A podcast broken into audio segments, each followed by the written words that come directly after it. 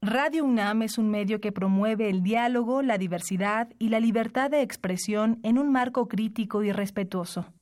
Los comentarios expresados a lo largo de su programación reflejan la opinión de quien los emite, mas no de la radiodifusora.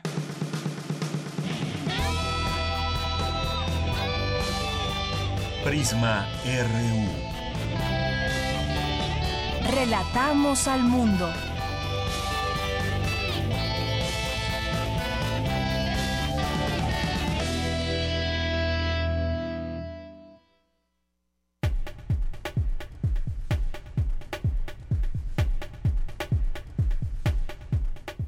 Muy buenas tardes, esto es Prisma RU en el 96.1 de FM, esto es Radio UNAM y le damos la bienvenida a este espacio universitario, desde aquí relatamos al mundo sobre la universidad, sobre notas nacionales e internacionales, todo visto desde la óptica universitaria. Mi nombre es Deyanira Morán, lo invito a que se quede con nosotros, tendremos de aquí hasta las 3 de la tarde para compartir con ustedes información desde distintos ángulos. Hoy vamos a platicar, los queremos invitar a quien esté interesado sobre el diplomado Feminismos del Centro de Investigaciones Interdisciplinarias en Ciencias y Humanidades, el CEICH. Estará aquí con nosotros vía telefónica la doctora Dani Quintana y ya nos platicará exactamente de qué se trata este diplomado. También tendremos en nuestra segunda hora de Prisma RU, hoy que es martes, eh, información sobre los desaparecidos en México. Un tema que de unos años a la fecha se ha vuelto un tema primordial, sobre todo tener no solamente una base de datos, sino también tener eh, clara esa manera en que las autoridades están actuando para terminar con las desapariciones y sobre todo también destacar, y aquí lo haremos así, la labor que han hecho los propios familiares de los desaparecidos. Y en ese aspecto tendremos aquí a Araceli Rodríguez, que es madre de Luis Ángel León, eh, un policía federal desaparecido. Tendremos también a Lucía de los Ángeles Díaz, integrante del colectivo Solecito. Han hecho una labor extraordinaria allá en Veracruz, eh, movidas por esta esperanza de encontrar eh, pues de entrada vivos a sus familiares o por lo menos sus cuerpos. Esta situación que que pues desafortunadamente es muy eh, pues muy vista aquí en nuestro país eh, el tema de los desaparecidos, un problema que eh, continúa, que se hace cada vez más grande o por lo menos no no se ve en qué momento pueda pueda parar esta facilidad con la que de pronto secuestran o levantan a una persona y la desaparecen. También estará con nosotros Lucas Avendaño, que es familiar de un desaparecido y nos contará también aquí su historia. Hoy es martes de literatura con Alejandro Toledo, ensayista y miembro del Sistema Nacional de Creadores de Arte y eh, también él nos platicará sobre esta expresión de, eh, de la cultura, la literatura. Y bueno, vamos a iniciar hoy con nuestro resumen informativo como todos los días cuando es la una con siete minutos. Relatamos al mundo. Relatamos al mundo.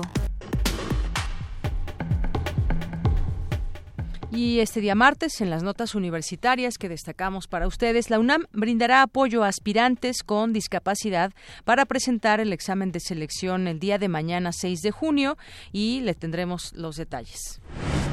Aseguran especialistas de que educación y prevención evitarán tragedias como las registradas en Guatemala por la erupción del volcán de fuego. En unos minutos mi compañera Virginia Sánchez nos tendrá la información. Por su parte, Cindy Pérez Ramírez nos hablará sobre el análisis en la UNAM sobre el cambio climático y sus implicaciones en asentamientos urbanos. Los virus existen desde que hay seres vivos en el planeta y los de tipo RNA causan serios problemas de salud, explica la investigadora de la UNAM.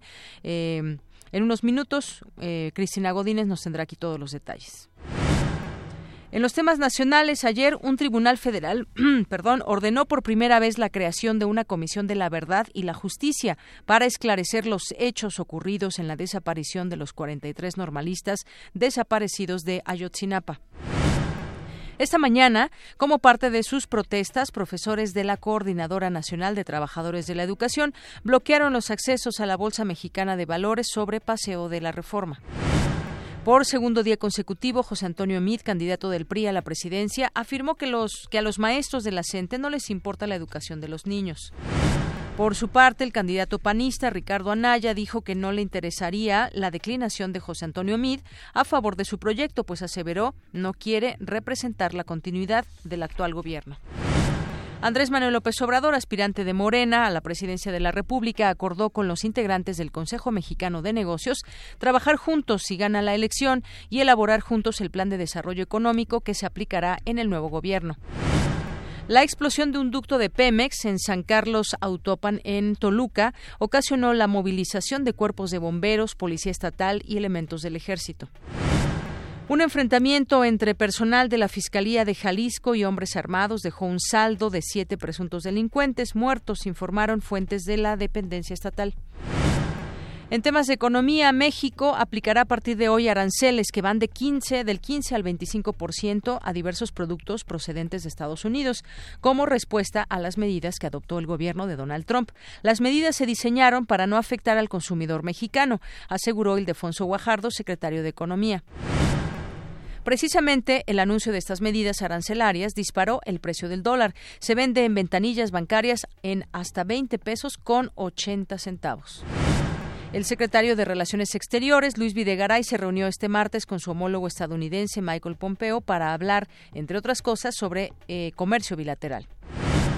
Y en temas internacionales, Irán comenzó los preparativos para aumentar su capacidad de enriquecimiento de uranio, informó el jefe nuclear de dicho país, sumando presión a las potencias europeas que intentan salvar un acuerdo nuclear.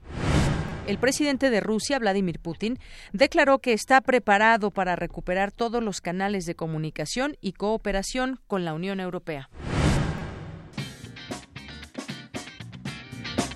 Hoy en la UNAM, ¿qué hacer y a dónde ir? Te invitamos a la proyección de la cinta No se mata la verdad, del director mexicano Koitza Greco, quien documenta los tres años más sangrientos de los periodistas durante la actual administración en México, con más de 100 decesos. La función es hoy a las 17 horas en el cinematógrafo del Chopo. La entrada general es de 40 pesos, con descuento habitual a estudiantes. No te puedes perder la exposición En el corazón de Mayo 68, que consta de 43 imágenes en blanco y negro tomadas por Philip Glass, uno de los numerosos fotógrafos que se habían movilizado para grabar las protestas del Mayo francés. Visita esta muestra de martes a domingo de 10 a 18 horas en el vestíbulo central de la Torre del Centro Cultural Universitario de Tlatelolco, ubicado en Avenida Ricardo Flores Magón, número 1, Colonia Nonoalco, Tlatelolco. La entrada es libre. Te recomendamos el programa de televisión Maravillas y Curiosidades de la Filmoteca de la UNAM, conducido por el crítico y cronista de cine Rafael Aviña, quien hará un recorrido por el acervo de la Filmoteca que resguarda el patrimonio audiovisual desde hace más de 50 años. Sintoniza hoy y todos los martes, en punto de las 21 horas, TV UNAM por el canal 20.1 de televisión abierta.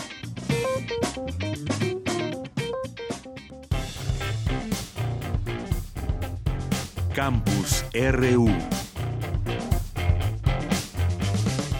Y ahora entramos a nuestro campus universitario y empezamos con esta información de mi compañera Cindy Pérez.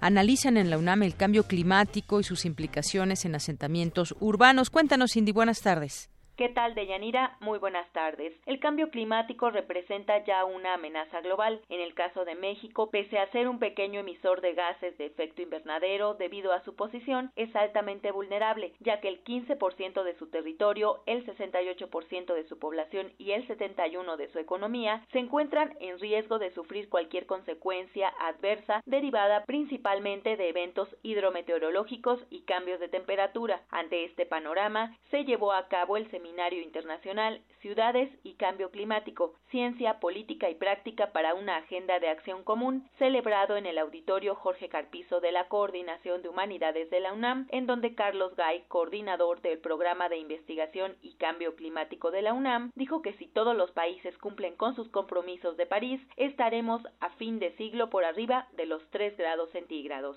Eso quiere decir si todo va bien. Las ciudades se verían o se podrían ver inmersas en un mundo mucho más, esto, mucho más caliente que ahora, eh, multiplicando por muchas veces esto, las dificultades de organización y las dificultades de coordinación al interior de las ciudades. Ahora, Las ciudades también a su vez plantean unos enormes eh, retos, pero también pueden contribuir de manera muy importante a tratar de corregir los, los, problemas que a nivel de los países en términos generales no se está pudiendo cumplir a la velocidad que uno pretendería. El doctor en astrogeofísica explicó que a partir del 2030 las posibilidades de rebajar o de llegar a fin de siglo a 2 grados o uno y medio son lejanas. En realidad tendríamos que estar reduciendo emisiones y pasando a emisiones negativas por ahí de mitad de este siglo, por ahí de, por el 2050.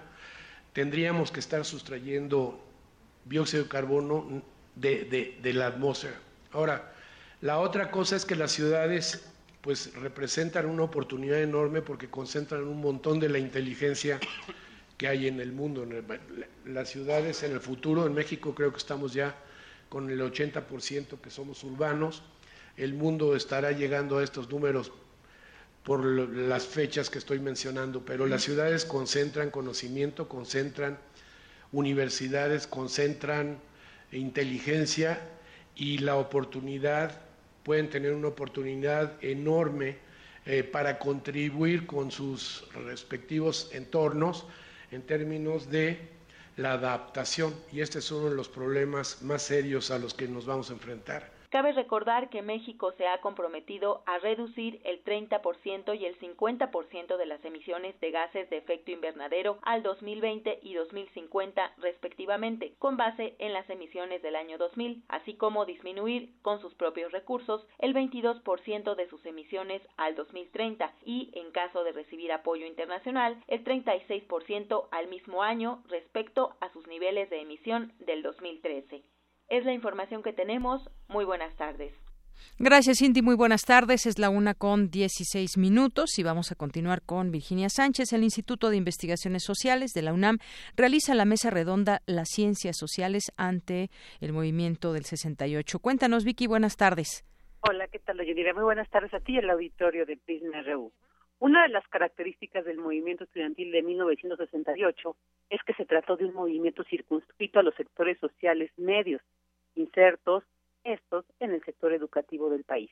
Claro, sin dejar de reconocer el apoyo de los sectores populares, pero esta característica pues probablemente tiene que ver con las demandas y la democracia, así lo señaló Guillermo Boyles del Instituto de Investigaciones Sociales durante su participación en la mesa Miradas Transversales del 68, que forma parte del ciclo de actividades académicas sobre las ciencias sociales ante el 68. Escuchémosle. Es decir, evidentemente el, control que el Estado ejercía sobre las organizaciones sindicales, campesinas y populares en general era un factor.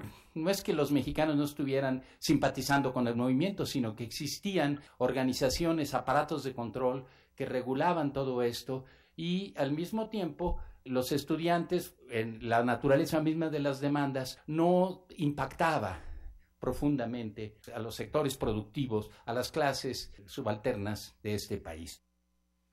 En tanto, René Jiménez, también investigador del instituto, señaló que a partir del 68 se generó una movilidad social, no solo en cuestión de mejorar el sistema escolar, sino económica. Por su parte, Patricia Ramírez Curi, también del instituto, se refirió al movimiento del 68 y la apertura del espacio público, así como su relación con los cambios en las instituciones y en cómo estos coexisten y se expresan en el contexto actual en la esfera pública y privada. Escuchemos. El espacio público como lugar de conflicto en el que convergen procesos sociales y políticos de la ciudad y del país, pero también del mundo. Revela deseos de cambio desde lo más íntimo privado hasta lo más general, social y cultural. ¿Qué cambió? ¿Qué nos cambió? Pensando en el contexto, a lo que llamaría aquella batalla por un espacio público abierto y incluyente, eh, por un espacio público no estatal, en un contexto donde el autoritarismo y la vida pública se definía pues desde aquel vértice de la pirámide hacia abajo. Por su parte, Álvaro Vázquez Mantecón de la Universidad Autónoma Metropolitana Azcapotzalco habló sobre lo que pueden representar estos memoriales sobre el 68, pues que dijo, eh, por ejemplo, en el 98 y en el 2006 se han elegido para recordar este movimiento y decía, pues hay que analizar si estos realmente refuerzan o bien la historia social o la historia oficial. Este es el reporte de Yanira.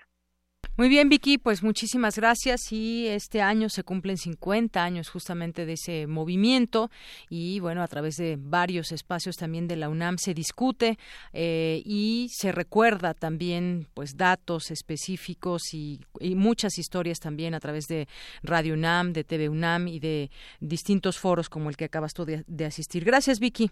Gracias a ti, muy buenas tardes. Muy buenas tardes. Y vamos ahora con mi compañera Dulce García. La UNAM brinda apoyo a aspirantes con discapacidad para presentar el examen de eh, admisión. Adelante, Dulce.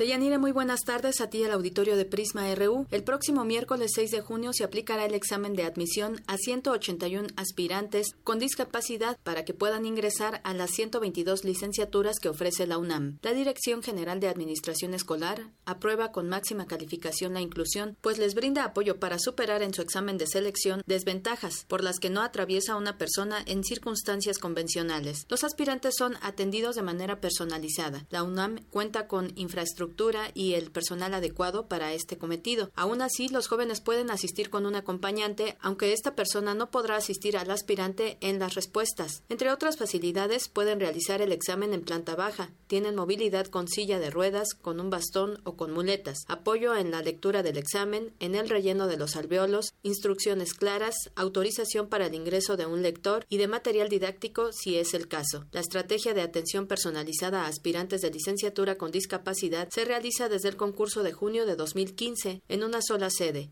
el Centro de Exposiciones y Congresos de la UNAM. Es el reporte. Muy buenas tardes. Gracias, Dulce. Y también, bueno, antes de, pasar a lo siguiente, les comento este tuit que viene desde la UNAM. Un día como hoy, de 1950, se colocó la primera piedra de Ciudad Universitaria en el edificio conocido en la actualidad como la Torre 2 de Humanidades. Así que un Goya por eso. Relatamos al mundo. Relatamos al mundo. Queremos escuchar tu voz. Nuestro teléfono en cabina es 55 36 43 39.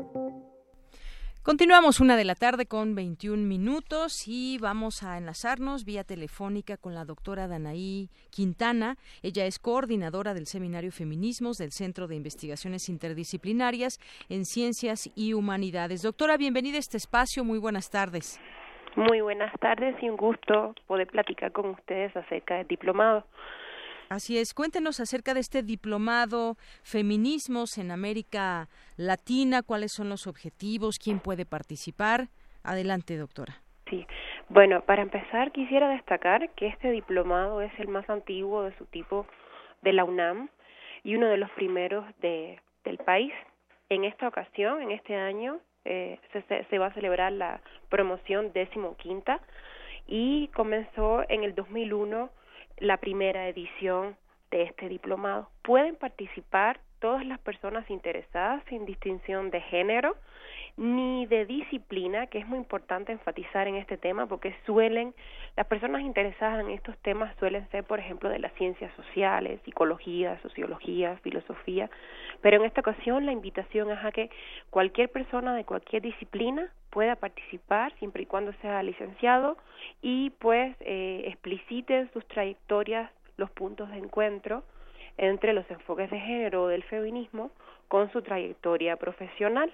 La convocatoria está abierta hasta el 15 de este mes, por lo que esperamos que, que se sigan sumando interesados e interesadas, que ya tenemos unos cuantos en nuestro haber.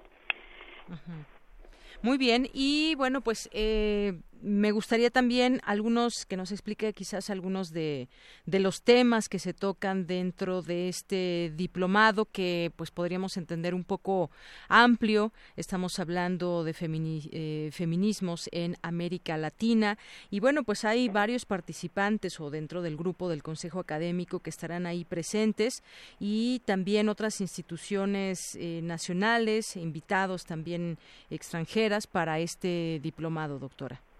Sí, bueno, mira, este diplomado que por primera vez hace alusión directamente desde el título a la idea de feminismos en plural, pues se va a desarrollar del 7 de agosto al 27 de noviembre y tiene 136 horas clases. Es un seminario presencial, ya en ediciones anteriores se había hecho digital, pero en esta ocasión volvemos a la modalidad pues en el aula, digámoslo así, y tiene cinco módulos temáticos.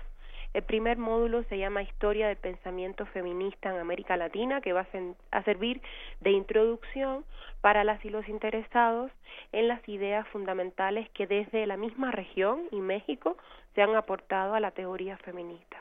El segundo módulo se llama El Paradigma Feminista y sus aportes epistemológicos, teóricos y metodológicos cuya conferencia magistral va a estar impartida por la doctora Patricia Castañeda, que valga decir es la fundadora de este diplomado en el 2001. El tercer módulo es un tema de mucha actualidad para América Latina y especialmente para México, que es sobre mujeres, cuerpos y violencia. En el cuarto módulo, el tema va a ser género, poder y política en Latinoamérica, y aquí el objetivo es dar un recorrido desde las políticas públicas trazadas desde los estados o incluso las supranacionales a nivel internacional hasta analizar los propios movimientos sociales que van de abajo para arriba.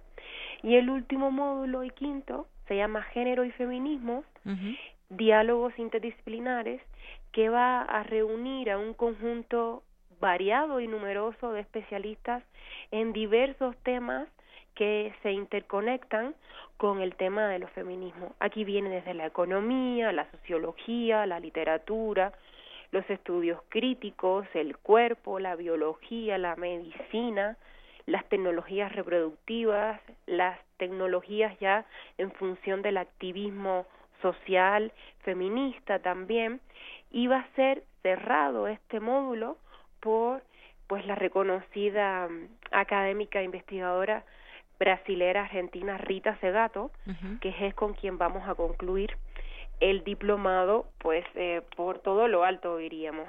Y volviendo al inicio, la conferencia inaugural va a ser impartida por también a gran académica que ha colaborado mucho con Claxo también y ha venido en otras ocasiones a UNAM, María Magdalena Valdivieso, venezolana, que va a compartirnos la conferencia inaugural sobre los desafíos de los feminismos en América Latina. Valga además redundar que este diplomado está concebido desde un enfoque regional, o sea, desde las, los aportes que se han hecho fundamentalmente a este tema desde América Latina en aras de también situar sobre este mapa científico las propias producciones de, de la región. Y un segundo enfoque muy importante y que hace conexión con el centro es el enfoque interdisciplinario. O sea, se profundiza en los feminismos y los estudios de género como una disciplina en particular, pero también bajo la idea de la transversalización y la conexión con numerosas otras disciplinas, lo cual hace mucho más atractivo a, como decía, atraer a personas de distintas disciplinas que quizás no son las más comunes, pero sí están cada vez viendo más su participación en este campo del saber. Muy bien, eh, pues creo que nos amplía mucho la información de lo que es este diplomado, lo que se pueden encontrar quienes estén interesados en, en, hacerlo.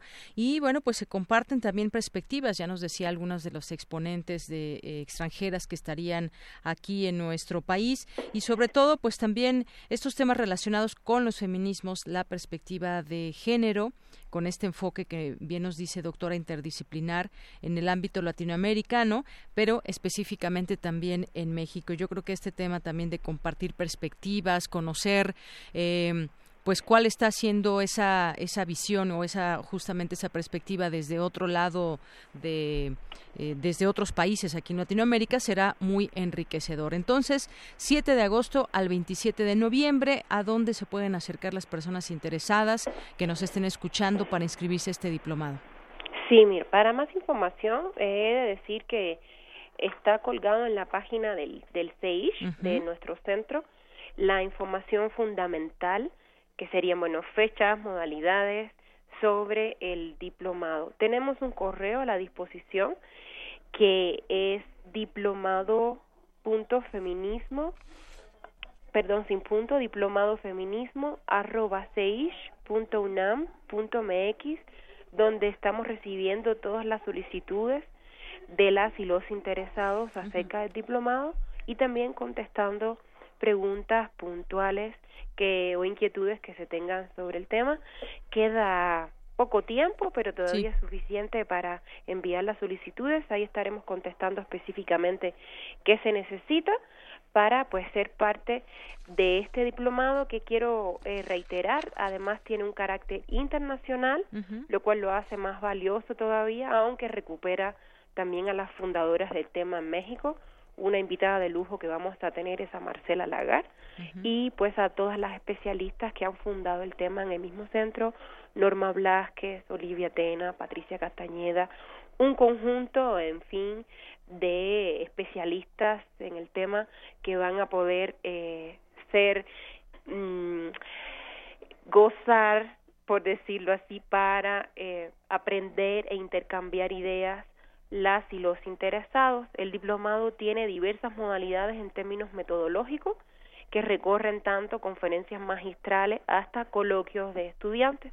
lo cual enriquece la participación y aumenta también las condiciones para que se puedan vestir no solo ya las grandes especialistas ¿no? y, de, y de trayectorias reconocidas, sino también los más jóvenes, los que quieren incursionar porque el diplomado también sirve para incursionar en el tema, para profundizar en él, pero también para aquellos que quieran iniciar sus estudios en este ámbito del conocimiento. Muy bien, entonces voy a repetir este correo electrónico por, para las personas que estén interesadas. Ahí pueden mantener esta comunicación con ustedes. Es diplomadofeminismo.unam.mx. CEICH es con doble I y que son las siglas del Centro de Investigaciones Interdisciplinarias en Ciencias y Humanidades. Pues doctora, no sé si desea agregar algo más. Pues que nosotros estaríamos muy agradecidos si los interesados y las interesadas que nos escuchan vinieran a participar, a interesarse. El centro es uno de los que más eh, antigüedad tiene en este tema y aumentado con el enfoque interdisciplinar, pues será un diplomado de lujo, como así es como lo hemos proyectado, con más alrededor de 30 investigadores y docentes que van a venir a aportar sus conocimientos y los cuales podrán ser compartidos por los diplomantes que finalmente pues participen en esta experiencia, en esta formación académica. Y reiterar las gracias por este espacio de divulgación, de promoción de la ciencia, con este enfoque tan necesario desde el género y los feminismos también. Así es, doctora, pues ahí hacemos esta invitación desde aquí, desde Prisma RU de Radio UNAM. Son temas de los que debemos seguir eh, estando involucrados, la perspectiva de género, los feminismos, de lo cual se habla mucho, pero qué tanto conocemos de ello, eso será importante y este diplomado pues nos da justamente esas bases para poder también implementar todo ese conocimiento en nuestra vida cotidiana. Muchas gracias, doctora. Gracias a ustedes por el espacio. Hasta luego, muy buenas tardes. Hasta luego. La doctora Danay Quintana es coordinadora del Seminario Feminismos de este centro, Centro de Investigaciones Interdisciplinarias en Ciencias y Humanidades, el CEICH. Queremos escuchar tu voz. Nuestro teléfono en cabina es 55 36 43 39. Porque tu opinión es importante, síguenos en nuestras redes sociales, en Facebook como Prisma RU y en Twitter como arroba PrismaRU.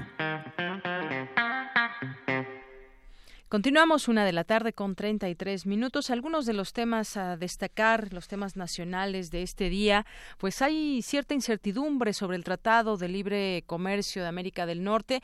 Esto ha disparado el dólar. Hemos estado atentos a cómo eh, va subiendo centavos hasta llegar hoy a 20 pesos con 80 centavos. La divisa estadounidense alcanza su nivel más alto en ventanillas bancarias desde febrero del año pasado. 20 hasta 20 pesos con 80 centavos se está vendiendo el dólar.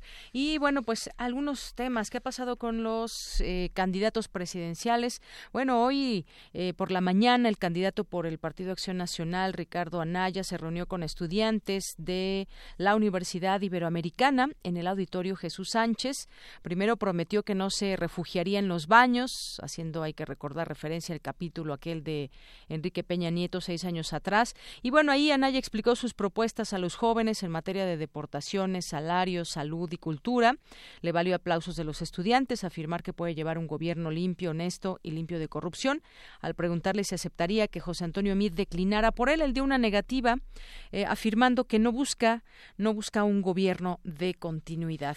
Y bueno, en el caso de López Obrador, el candidato presidencial por Morena, se reunió esta mañana con empresarios, mencionó que se siente tranquilo, les hablará con verdad y sinceridad, como siempre lo ha hecho. Agregó que en estos momentos se necesita la unión de todos los mexicanos para sacar al país del atolladero. En la reunión participaron el presidente del Consejo de Administración de Televisa, Emilio Azcarra Gallán, así como los empresarios Valentín Díez Morodo y Juan Pablo Castañón, presidente del Consejo Coordinador Empresarial. Y bueno, estoy viendo una nota también aquí en el Universal, donde dice que López Obrador considera sumar a Guillermo Ortiz y a Santiago Levy a su equipo. Ortiz es conocido por afrontar la llamada crisis del tequila, mientras que Levy es actual vicepresidente del BID. Ambos fueron eh, funcionarios de Hacienda. Si recordamos a Guillermo Ortiz Arana. Y bueno, en el caso de José Antonio Miz, el candidato presidencial del PRI, tras reunirse con los empresarios del Consejo Mexicano de Negocios, aseguró a los reporteros que le fue como siempre muy bien. Miz comentó que los empresarios estaban interesados en escuchar sus propuestas y que les pareció muy interesante el planteamiento que el candidato del PRI les presentó. La reunión se llevó a cabo en el búnker del Consejo Mexicano de Negocios. Eh, ubicado en Plaza Bosques, en Bosques de las Lomas. Y también el Bronco tuvo actividades después de su reunión con los empresarios. Jaime Rodríguez comentó que hay cierta incertidumbre entre los empresarios. Este sentimiento no tiene que ver con la posibilidad de victoria de AMLO, sino porque ninguno de los candidatos alcanza más de 20 millones de votos, con lo cual gobernarían a un 75% de personas que no votaron por ellos, lo cual se manejaría de manera difícil para trabajar por México. Bueno, pues es parte de lo que ha sucedido en últimas horas con los candidatos. Y también hubo hoy presencia, continúa la presencia de maestros de la CENTE. Eh, en, esta, en este día, pues eh, se manifestaron frente a la Bolsa de Valores, eh, maestros de la, de la Coordinadora Nacional de Trabajadores de la Educación. Estuvieron en el edificio de la Bolsa de Valores sobre Paseo de la Reforma hasta dicen hasta que se reinstaure la mesa de negociación con la Secretaría de Gobernación. Pues también estamos atentos a lo que suceda con las movilizaciones aquí en la ciudad de La Cente. Una con 36 minutos y ahora nos vamos a los temas internacionales. Internacional RU. El presidente estadounidense Donald Trump sostendría conversaciones por separado con los gobiernos de México y Canadá para obtener acuerdos comerciales individuales con ambos países, dijo este martes el asesor económico de la Casa Blanca, Larry Kudlow. El exmandatario del gobierno español, Mariano Rajoy, anunció esta mañana la convocatoria de un Congreso extraordinario del Partido Popular, después de que el pasado viernes fuera destituido en una moción de censura convocada por el socialista Pedro Sánchez. Y ahora pienso que ha llegado el momento de poner el punto final a esta etapa. El Partido Popular ha de seguir avanzando y construyendo su historia de servicio a los españoles bajo el liderazgo de otra persona. Lo hago por dos razones. Es lo mejor para mí y para el Partido Popular. Y creo que también para España. Y lo demás no importa nada. Giuseppe Conte promete cambios radicales en Italia. El nuevo primer ministro del país, apoyado por los partidos, el antisistema Movimiento 5 Estrellas y la ultraderecha Liga, presentó el plan de gobierno acompañado de un discurso de investidura ante el Senado, resaltando la inmigración y la unión con el resto de Europa. Pediremos con vehemencia la superación del Tratado de Dublín para obtener el respeto efectivo del principio de la justa repartición de responsabilidades y establecer sistemas de reubicación automática de los inmigrantes con derecho al asilo. Para empezar, queremos confirmar que somos socios convencidos de la OTAN. Impulsaremos una apertura a Rusia y la revisión del sistema de sanciones. Los gobiernos de Arabia Saudita y Turquía acordaron la salida de tropas agrupadas en las denominadas Fuerzas Democráticas Sirias de territorio sirio. A 70 aumentó la cifra de muertos en Guatemala tras la erupción el pasado domingo del volcán de fuego. Las brigadas reanudaron este día la búsqueda de desaparecidos bajo toneladas de ceniza, informó el portavoz de la Coordinadora Nacional para la Reducción de Desastres, David de León. La dificultad que hemos tenido es que el, volcán ha estado en actividad y además eh, estar trabajando con este tipo de material que está demasiado caliente ha dificultado la labor de los rescatistas, ya que por la temperatura que estamos hablando más o menos de unos 30 grados centígrados que están en la tierra, se está trabajando. La Organización de Naciones Unidas se pronunció para exigir a Estados Unidos detener la separación de los niños de sus padres cuando estos ingresan a su territorio como inmigrantes sin documentos. Porque tu opinión es importante, síguenos en nuestras redes sociales, en Facebook como Prisma RU y en Twitter como arroba PrismaRU. Queremos escuchar tu voz. Nuestro teléfono en cabina es 55 36 43 39. Bien, pues continuamos aquí en Prisma RU de Radio UNAM, una de la tarde con 40 minutos y varios temas que queremos seguir comentando con ustedes. Uno de ellos, la corrupción en México y la UNAM revisa este tema antes de que sea cancerígena o ya lo es. Vamos a analizarlo justamente con la doctora Isa Luna Pla. Ella es coordinadora del Observatorio de la Corrupción e Impunidad. ¿Qué tal, doctora? Bienvenida. Muy buenas tardes.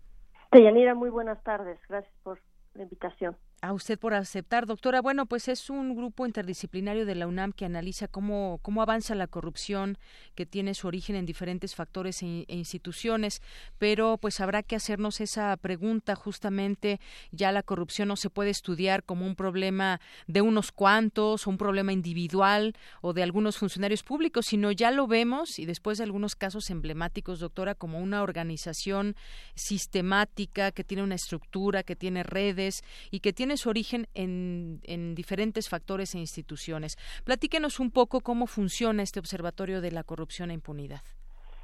Pues, pues mira, Deyanira, la importancia de, lo que dices es, buscar nuevas soluciones científicas, innovadoras, que puedan darnos respuestas a los grandes problemas de la corrupción. Lo que nosotros identificamos eh, desde el Instituto de Investigaciones Jurídicas es que nos hacen falta muchas herramientas para comprender mejor el fenómeno, para entender su dimensión, como bien lo mencionabas, y para, para poner propuestas más eh, realistas con, con, con empirismo que puedan funcionar en un momento en el que nos estamos dando cuenta de que definitivamente este es un problema que está fuera del alcance de las manos de cualquier gobierno por mucha voluntad que exista o por mucha eh, honorabilidad que tengan las autoridades. El Instituto de Investigaciones Jurídicas trabaja con el Instituto de Matemáticas Aplicadas eh, aquí en la UNAM eh, y también con el Instituto de Medicina Genómica y también con el Centro de Investigación eh, y Docencia Económicas, el CIDE, pues para reunir un grupo de investigadores interdisciplinarios e interciencia que pensemos con, con, seriedad y con más técnica eh, la manera en la que se puede aportar desde las ciencias naturales, desde las ciencias sociales y desde las ciencias de la computación y las matemáticas al gran problema de la corrupción. Esta es la primera vez que un grupo interciencia se, se reúne de esta manera precisamente para abordar un problema nacional. Todo esto surgió a partir de eh, una convocatoria de nuestros proyectos PAPIT en la UNAM. Así es. Y bueno, eh, eso que usted dice es muy, muy interesante. Eh, siempre uno se pregunta cómo es que eh, se puede, hay una solución al tema de la corrupción o de qué manera podemos caminar hacia ese lugar donde no exista corrupción o por lo menos disminuya o se amarren, existan candados pues para que no, no se den las situaciones que tenemos ahora que de alguna manera, y lo pongo en esta, de esta manera relativamente fácil, robar del erario público, como lo hemos visto con distintos funcionarios o gobernadores y demás, soluciones científicas e innovadoras. Como, más o menos de qué estaríamos hablando, eh, doctora, junto con este grupo de investigadores interdisciplinarios que usted nos comenta.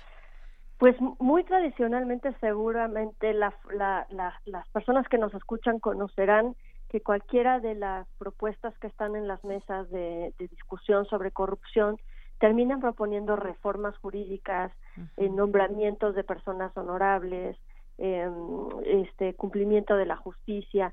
Todo eso es fundamental, sin, sin lugar a dudas. Em, sin embargo, nosotros hemos encontrado que podemos abordar el problema del fenómeno de la corrupción desde un punto de vista que nos permita no solamente describirla, eh, eh, ponerle adjetivos, ¿no? Cooptación, este, eh, eh, problemas que tienen que ver con rendición de cuentas o simplemente el calificativo de corrupción que a final de cuentas no nos dice demasiado. Entonces, más que adjetivar el, el, el, fenómeno, lo que necesitamos es ponerle datos, de, conocimiento empírico para que podamos también incluso predecirlo y simularlo, que es lo que no nos permiten las ciencias sociales. El enfoque que tenemos en el observatorio es un enfoque de ciencias complejas, de, la, de las ciencias de la complejidad, que nos ayuda a entender que los sistemas complejos como la corrupción global, no las pequeñas células de, delincuencia, sino una, una red de corrupción como la que mencionabas al inicio, de casos muy concretos como el de Javier Duarte que estamos viendo, o el caso Obedrek, por ejemplo. Y esos casos eh, se estudian desde esta perspectiva como, eh, como se estudia cualquier otro sistema complejo en ciencias naturales, como el cáncer. Por eso nosotros hacemos esa, esa similitud, porque los que estudian cáncer, los científicos de nuestro grupo de investigación que estudian cáncer, eh, nos enseñan a los científicos sociales que el cáncer eh, como sistema complejo puede reorganizarse, tiene normas de, de, de autoorganización, tiene una resiliencia muy fuerte, y lo más eh, lo más probable pues es que no se puede combatir no son sistemas que se pueden controlar sino que más bien son sistemas que se pueden impactar para que se organicen de una manera distinta o bien simplemente encapsular para que no generen tanto daño en un organismo biológico. Pero en el caso de la corrupción nosotros eh, entendiéndolo también como un sistema de redes de personajes de empresas, de instituciones públicas y privadas, empresas fantasma, eh, notarios, todo un grupo de personajes que influyen para que pueda haber una estrategia eh, organizada de desvío de recursos del Estado, eh, nos permite entender cómo operan esas redes y también cómo cuáles son sus mecanismos de funcionalidad y su estructura que hacen que estén autoorganizados de una manera en la que eh, aunque, aunque se capturen a ciertas personas o cabezas de los grupos o de las comunidades de estas redes, lo más probable es que se pueda volver a organizar debido a la estructura eh, de, de, la, de la creación de esta red. Así, que las, las propuestas van más bien en entender la forma en, en, la que funcionan estas redes y, y proponer, una vez que se ven los modelos y la simulación, proponer una estrategia mucho más empírica y con datos que se puedan predecir. Así es. Como como vemos también, pues la corrupción, lo vemos en, nuestra realidad, hay corrupción que es o se hace visible, como este caso que usted misma ponía de Javier Duarte, y la que se tapa muchas veces. ¿Cuántas eh, veces no hemos tenido pues el cambio de un gobernador a otro sin que se sepa nada quizás y se ha tenido que pasar a veces de un partido a otro para que se destape toda esta, esta corrupción eh, que hay detrás de un gobierno, por ejemplo, y pues justamente yo también también destacaría este grupo, como usted decía, de investigadores interdisciplinarios, porque lo mismo participa el Instituto de Investigaciones Jurídicas, la Facultad de Ciencias Políticas y Sociales, el Instituto de Investigaciones en Matemáticas Aplicadas y en Sistemas, que ya decía, y el Instituto Nacional de Medicina Genómica, que podríamos decir, bueno, ¿y qué tiene que ver el Instituto Nacional de Medicina Genómica con la corrupción? Bueno, pues creo que también una manera de explicar cómo funciona, decía usted, un cáncer que tiene, eh, tiene que ver también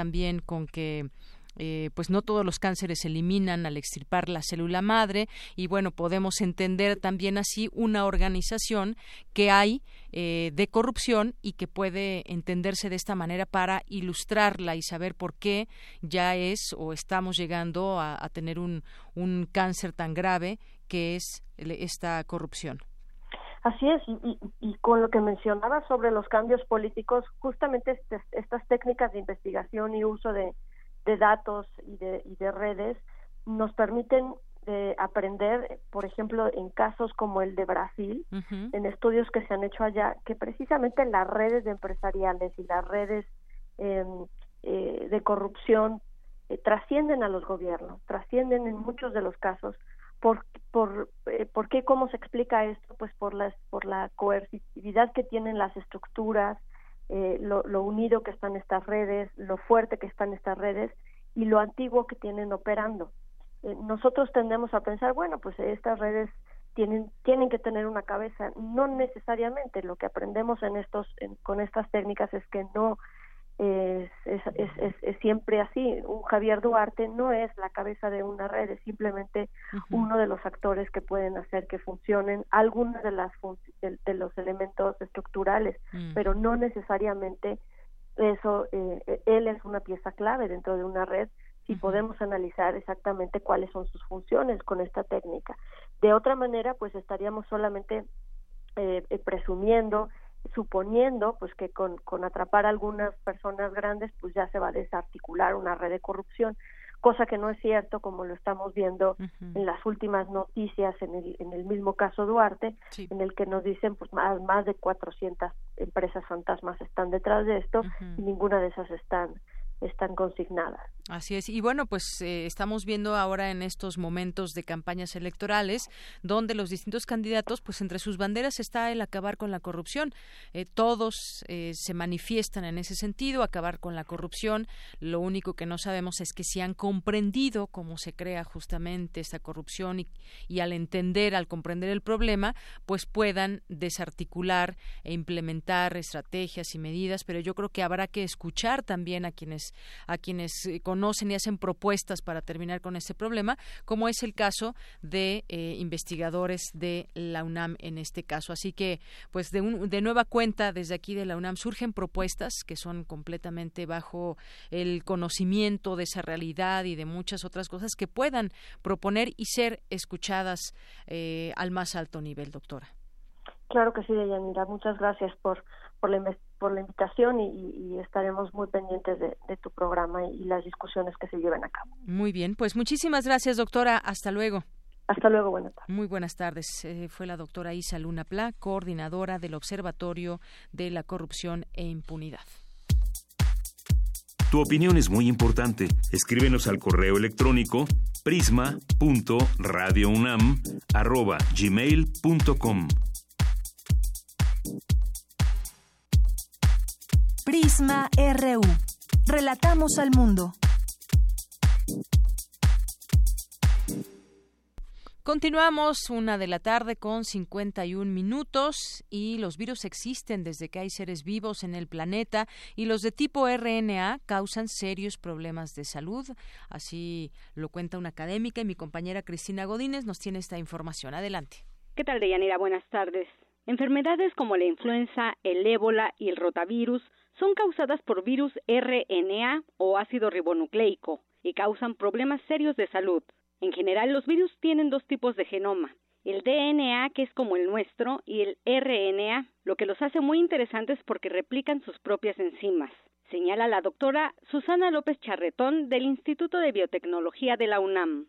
Los virus de RNA tienen RNA polimerasas y eso los hace diferentes y también los hace diferentes porque las RNA polimerasas de los virus cometen muchos errores, entonces hacen muchos cambios.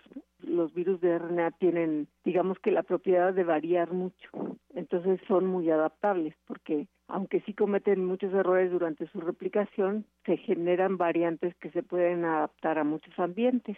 Y entonces estamos hablando, por ejemplo, de muchas familias de virus que conocemos todos, por ejemplo, el virus de polio, o el virus de influenza o el virus de ébola o el virus de los rotavirus que causan diarrea. Muchos de los virus que conocemos eh, o que hemos estado oyendo en las noticias son virus de RNA que causan problemas de salud muy serios. La investigadora comenta que los virus existen desde que existen los seres vivos, pero hasta ahora los estamos entendiendo. Y cada vez los caracterizamos más, pero ahora entendemos por qué son tan adaptables porque ahora hemos encontrado que hay muchas epidemias y cada vez cambian mucho los virus estos virus y es por eso que es más difícil hacer vacunas contra estos virus, ¿no? Entonces los entendemos cada vez mejor, pero no es que sean nuevos, los entendemos cada vez mejor, pero también estamos entendiendo por qué pueden ser tan adaptables. Y entonces, pues una de las propiedades diferentes de estos virus son las RNA polimerasas, las RNAs que hacen que replican el genoma y es quizás la mejor herramienta para combatirlos, el tratar de destruir esas RNA polimerasas, ¿no? De Yanira hacia nuestro auditorio le interesa a conocer más sobre el tema, la doctora López Charretón estará en el Colegio Nacional el 6 de junio dictando la conferencia Los virus de RNA, estructura, diversidad y patogenicidad. Esto es a las 18 horas. Hasta aquí mi reporte. Buenas tardes. Relatamos al mundo. Relatamos al mundo.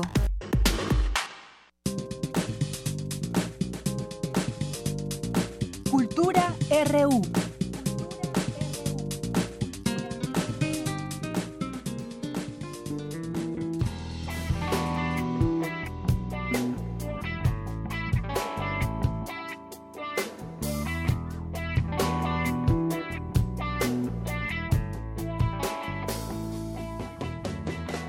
Hola, ¿qué tal? Muy buenas tardes. Pues nos encontramos este día con Estéreo Mama, una banda muy joven regiomontana que viene aquí a presentarnos su primer disco. Bienvenidos. Hola, hola, hola, muchas gracias por Que preséntese cada uno para saber quién conforma esta banda.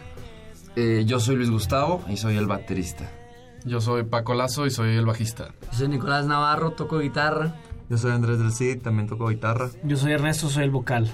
Ok, pues qué gusto tenerlos por acá, gracias, chicos. Cuéntenos gracias, de este disco, ¿qué, ¿cuándo salió? Eh, Hace dos meses, cinco No, meses. cinco meses. Cinco meses, cinco meses, menos cinco. Nueve canciones lo conforman. ¿Qué representa para ustedes este disco? ¿Qué, qué engloba ahí? ¿Cuántos años de trabajo? Eh, pues Fueron unos como un año y medio, más o menos, desde que nos conocimos, desde que empezamos a escribir, desde que ahora sí ya nos dimos cuenta que el producto estaba funcionando. Y los seis meses de grabación y hace cinco meses salió. Ok, oigan, pero ya saben, la pregunta de rigor, ¿por qué Stereo Mama? Híjole, se, van a ir los 10 minutos. Rápido. Súper rápido. Nosotros rápido. estudiamos, digo, nosotros Estudiamos. estudiamos. Nosotros practicamos en un estudio que está abandonado en Monterrey. Una, una parte abandonada en Monterrey. Entonces, está en un hospital, entonces está súper tétrico y, y lo decoramos con viniles, o sea, con, con discos. Y había un vinil que tenía una cara. Era una banda, pero parecía que, que todos juntos parecía una cara y, y, pues obviamente nos daba miedo y todo. Pero dijimos, si es que hay un espíritu porque está de un hospital, tiene que ser bueno porque el proyecto está funcionando. Entonces que es como que un espíritu que nos guía y es como nuestra mamá. Y como era un, un vinil, pues son estéreo o mono, entonces en este caso era estéreo, entonces estéreo mama. Oh, qué interesante. De ahí salió. Oigan, y, y bueno, ¿cómo eligieron estas nueve canciones? Me imagino que a veces en este hacer de discos se quedan algunas fueras. ¿Cuál Claro. fue como la línea para elegir las nueve que lo integran? Claro, pues primero que nada fue eh, la reacción del público. Nos basamos mucho en, en cuáles son nuestras favoritas, primero que nada. Y después, ya después de tocar varias veces, nos dimos cuenta cuáles le ganaban por mucho a las otras que, que, que, pues abandonamos hasta ahora. El 9 de junio nos presentamos, sí es 9, ¿no? El, el 9 de junio en el Caradura. Ok, ¿dónde se encuentra el Caradura? Eh, está en la Condesa. Sí, está en la Condesa y por lo que tenemos entendido es un lugar muy emblemático de aquí. Estamos emocionados por tocar ahí. Y bueno, también para conocer cuáles son sus redes sociales, dónde los pueden escuchar, además de tener el disco físico que imagino ahí en el Caradura lo van a estar Sí. vendiendo, pero Claro. cómo también acceder a su música. Nos pueden encontrar en todas las plataformas digitales para encontrar la música. En Instagram como stereo.mama, en Twitter como stereo-mama y en todo lo demás, YouTube, Facebook, Spotify, etcétera, como stereo mama. Ya están videos y todo. Y además, pues ya se han presentado en otros lugares, festivales, bares. ¿Cuáles han sido los más representativos para ustedes? Pues emocionalmente yo creo que fue cuando liberamos el disco, tocamos en el Agua Fría y en Monterrey. A lo mejor ahí no es el lugar más grande del mundo, pero hubo mucho cariño y mucho amor entre el público y nosotros. Entonces yo creo que eso es lo que más importa, más allá de que sea un lugar muy grande, sino que pegue amor. Claro. ¿Cuál fue el primer lugar donde se presentaron y que dijeron, wow, sí, sí, la amamos? Y, yo todavía no estaba con ellos. Que iniciaron cuatro y después te integraste. Sí, estaba otro baterista, otro, compañero, sí. Y... Que va a trabajar como manager. Ajá, que trabaja con nosotros como quiera. Pero sí, su primera tocada fue el barrio y nos fue bien. ¿Y, qué canción les gustaría que pues compartiéramos con los radioescuchas de Prisma RU para ¿Cuál te gustó más a ti? Pues mira, me gustó la de Baila. Siento que hay una línea hedonista en este disco, en estas letras. Entonces, claro, muy característica de chicos de su edad, pero que justo le da esa frescura, ¿no? La música. Me gustó, me gustaron, ¿eh? La, la, casi todas. Y además la portada es una lotería y justo con unas figuras. ¿Quién eligió? ¿Quién diseñó esto? Pues las dibujó y diseñó acá antes del CIF. Fue, fue la idea y después ya entre todos quisimos decir, decidir cuáles eran los dibujos que queríamos que aparecieran, ¿no? Hicimos más, fíjate, pero no los pusimos. ¿Cuáles faltan? X, no, sé, no me acuerdo cuáles faltan. Pero ahí ya escogimos cuáles tienen que ver con la letra de la canción, de las canciones, ideas de la banda, nombres de los sencillos que sacamos. Ahí el nombre de la banda también está metido. Y ya después, una vez dibujado, ya fue todo digitalizado por Paco. Entonces ya así tal cual como lo ves en la portada. Claro, no, entonces yo recomiendo que, claro, acceder a la música a través de las plataformas digitales es muy bueno, muy interesante, pero siempre tener un producto así. Claro, lo clásico y tangible y hace más experiencia. Por eso decidimos hacer el disco, porque ahorita ya al escuchar una canción de Spotify se te puede olvidar y no viste, no fue tanta experiencia como que te llegue, lo abras, veas el material, veas pues todas las imágenes y todo el trabajo que le metimos. Perfecto. Entonces, ¿con qué canción nos vamos para describir? Pastel. Sí, pastel. Pastel, perfecto. Entonces, pues estos chicos talentosos fueron Estéreo Mama. Muchas gracias por haber estado con nosotros. Toda la suerte y bueno, pues ahí estaremos al pendiente estamos bien. de ese camino. Muchas, gracias. Gracias.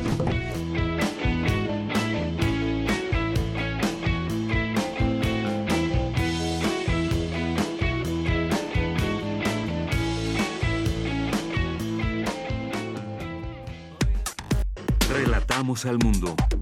Relatamos al mundo. La greña larga, el sombrero, las botas y la lira en la espalda son distintivos de unos muñecos que han roto lo establecido en la escena del rock nacional. Celebremos con ellos tres décadas de hacer mucho ruido. Ellos son Tex Tex. Me dijiste que mi vida no tenía ya sentido para ti. Presentando su más reciente álbum, El Espíritu del Rock. Viernes 8 de junio a las 21 horas en la sala Julián Carrillo. Entrada libre. Ven a rockear y se parte de Intersecciones. Radio UNAM. Experiencia sonora.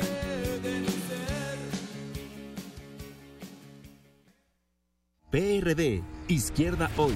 Somos la izquierda que se identifica con las y los jóvenes, convencidos de lo que creemos, porque cuando dicen desigualdad, reclamamos igualdad. Cuando dicen jerarquía, reivindicamos la equidad. Cuando imponen control, decimos respeto a la diversidad. Y cuando hay abusos, exigimos nuestros derechos, los de todas y todos, sin distinciones.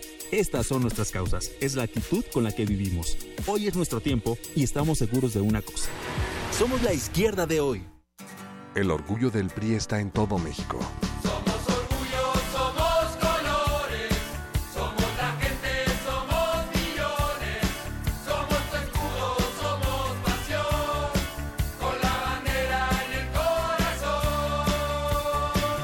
Todo por México, todo por México. El orgullo del PRI está en su gente. No lo olvides. Un hombre jugó con los poderes de lo oculto. Hizo de las tinieblas un oasis para imaginantes. Se parte de estas aventuras soníricas. Un viaje al imaginario de H.P. Lovecraft. Dramaturgia y dirección de Eduardo Ruiz Aviñón. Sábados, a partir del 9 de junio, a las 13 horas. Entrada libre. Piérdete en la profundidad de lo oscuro. Radio UNAM. Experiencia sonora. Miden 30 segundos. Escuelas. Al 100. ¿Qué vas a arreglar? Baños, aulas, seguridad y equipamiento. ¿Buenas escuelas? Con inglés y tecnología desde el preescolar. ¿También de tiempo completo? Haré cuatro veces más y una cerca de ti. Cuotas escolares. Se acabaron. ¿Y los maestros? Evaluados y con más capacitación que nunca. ¿Los padres? Ellos llevan a los niños a la escuela. Yo llevaré buenas escuelas a los niños. ¿Se puede? Se debe. Es nuestra obligación. Vota por MIF, candidato por la coalición Todos por México. En México está creciendo la esperanza, un movimiento que se vuelve cada día más grande con la honestidad, las propuestas y la alegría de nuestra gente. Estamos unidos y eso nos hace más fuertes para transformar lo que parecía imposible cambiar. En cada ciudad, en todas las regiones, somos más los mexicanos con Morena y contigo seremos la mayoría que va a comenzar un nuevo capítulo en la historia de México. Vente a Morena, la esperanza de México. Juntos haremos historia. Vota por los candidatos a diputados y senadores de Morena.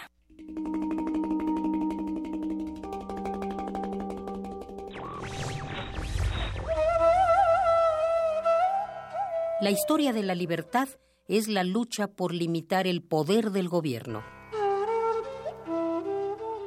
Woodrow Wilson.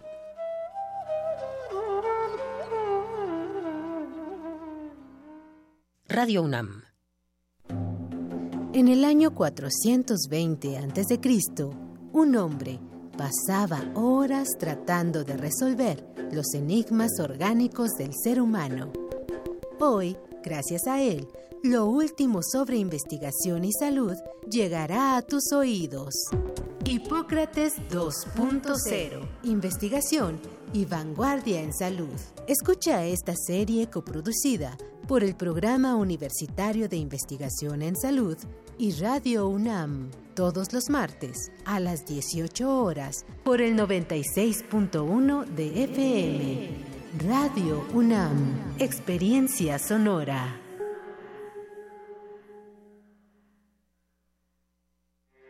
Porque tu opinión es importante, síguenos en nuestras redes sociales, en Facebook como Prisma RU y en Twitter como arroba PrismaRU.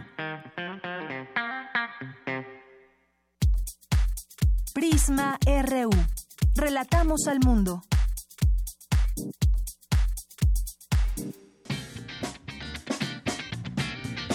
Mañana en la UNAM, ¿qué hacer y a dónde ir? No te puedes perder la segunda Feria del Libro organizada por el Instituto de Geografía de la UNAM, donde podrás encontrar obras editoriales nacionales e internacionales, organizada por la coordinación de la biblioteca y mapoteca de este instituto. Asiste del 6 al 8 de junio, de 9 a 18.30 horas, al vestíbulo principal de este recinto académico, a un costado de la Facultad de Veterinaria. Como parte del Seminario Permanente sobre Política Alimentaria, el Programa Universitario de Alimentos organiza la conferencia La Nueva Sociedad Rural, con la participación de la maestra Isabel Cruz, los doctores Margarita Flores de la Vega y Gustavo Gordillo. La cita es mañana 6 de junio a las 12 del día en el Auditorio José Luis Sánchez de la Torre de Ingeniería en Ciudad Universitaria. La entrada es libre y el cupo limitado. El Centro de Ciencias de la Complejidad te invita a la conferencia El dengue como una enfermedad compleja con la ponencia del doctor Jorge Méndez Galván, médico e investigador del Hospital Infantil de México, Federico Gómez, quien se ha especializado en el estudio de las enfermedades transmitidas por animales. Asiste mañana 6 de junio a las 11 horas en el auditorio C3 del Centro de Ciencias, ubicado a un costado del universo. Bien, continuamos dos de la tarde con siete minutos después de estas invitaciones, algunas de las muchas actividades que hay en nuestra UNAM. Continuamos en esta segunda hora de Prisma RU a las dos con siete minutos aquí en el 96.1 de FM. También nos escuchan en www.radio.unam.mx. Y hace rato hablábamos de corrupción y hablábamos de, pues esto ya es un verdadero cáncer el que aqueja a nuestro país por todas estas redes y esta organización que hay, porque ya no se puede entender de manera individual algunos funcionarios o algunas personas, sino es una, una red que se conforma de muchas personas y que pasa por distintas instituciones. Pero bueno, otros, otros temas ligados al dinero también, porque la corrupción tiene que ver con dinero, pues está el dinero ilegal a los, medios a los medios de comunicación en estas elecciones. Hoy escribe al respecto el especialista en medios de comunicación Gabriel Sosa Plata, que por cierto tuvimos hace eh, el miércoles pasado en el marco de nuestro aniversario número dos. Y bueno, pues él, él habla dentro de esta información que es un secreto a voces el pago ilegal de cobertura informativa en procesos electorales y en tiempos de normalidad, digamos, cuando no hay elecciones, pero cuando se presentan testimonios y datos que confirman la existencia de tan funesta práctica, se entienden las incomprensibles o parciales agendas editoriales de decenas de medios de comunicación en México. Las expresiones de apoyo o de crítica hacia candidatas o candidatos no son en consecuencia, en diversas ocasiones, no en todas, producto de una opinión periodística responsable o de una posición política auténtica, sino producto del dinero es decir, pues lo que ya conocemos. Cuando muchas veces lo hemos llegado a escuchar de pronto alguien en la radio, este personaje, este periodista está pagado, pareciera así, porque a veces incluso defienden lo indefendible. Bueno, dice, además de violarse la ley, se transgreden los más elementales principios éticos del periodismo y los derechos de las audiencias. ¿Por qué? Porque a la audiencia le llega una información producto de un pago, ya sea a un periodista o al medio incluso de comunicación, y no le llega la información pues eh, verídica o la información analizada. Dice, por eso el estudio que se presentó la semana pasada, Dinero bajo la mesa, financiamiento y gasto ilegal de las campañas políticas en México, es devastador en un país que busca consolidar su democracia, pero también nos ayuda a comprender las lógicas editoriales que de pronto podemos escuchar en los medios de comunicación. Eh, dice aquí, bueno, aquí le estoy, leyendo de del teléfono y de pronto pues aparece la publicidad. Dice, de las expresiones de apoyo de crítica hacia candidatas o candidatos no son en consecuencia, en diversas opiniones, producto de una posición eh, política auténtica, sino producto del dinero. En este informe que comentábamos también, que por cierto también eh, tuvimos una entrevista al respecto de este dinero, donde de 10 de cada tres pesos que se gastan y que se tiene el control de ese dinero, otros 15 se utilizan bajo la mesa, sin medias, eh, dice, sin medidas que, que puedan eh, hacernos más transparente ese dinero. Sí, dinero en efectivo de nuestros impuestos en muchas ocasiones que se entrega a dueños, directivos y periodistas de medios de comunicación para una entrevista, un comentario, una nota informativa, una crónica o un reportaje a modo parcial, un periodismo que se vende al mejor postor con noticias convertidas en mercancías. No hubo un solo candidato que fuera entrevistado sin que hubiese cobrado, dijo un periodista, a los autores del estudio. Por supuesto, eso no ocurre en todos los casos. Hay modalidades, dice el informe hay grandes acuerdos entre medios y candidatos grandes, en particular los presidenciales, pero señalan las fuentes no, no necesariamente son económicos en un sentido de intercambio monetario inmediato, sino son convenios políticos y de favores cruzados. Un entrevistado resumió esta lógica como yo para qué quiero pagarte todo ahorita si vamos a estar seis años juntos.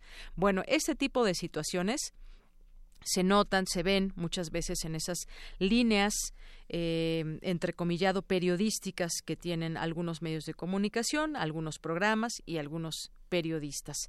Eh, dice también, por ejemplo, el caso de los medios impresos, este pago se puede identificar como nado sincronizado. En la radio es, por ejemplo, una debe de debe. Esta información la tienes que meter porque pues ya está pagada y ni modo que no la metas, ¿verdad? Así funciona en el mundo de los medios de comunicación, querido auditorio, por si usted no lo sabe y hoy pues lo, lo comenta muy, muy atinadamente Gabriel Sosa Plata.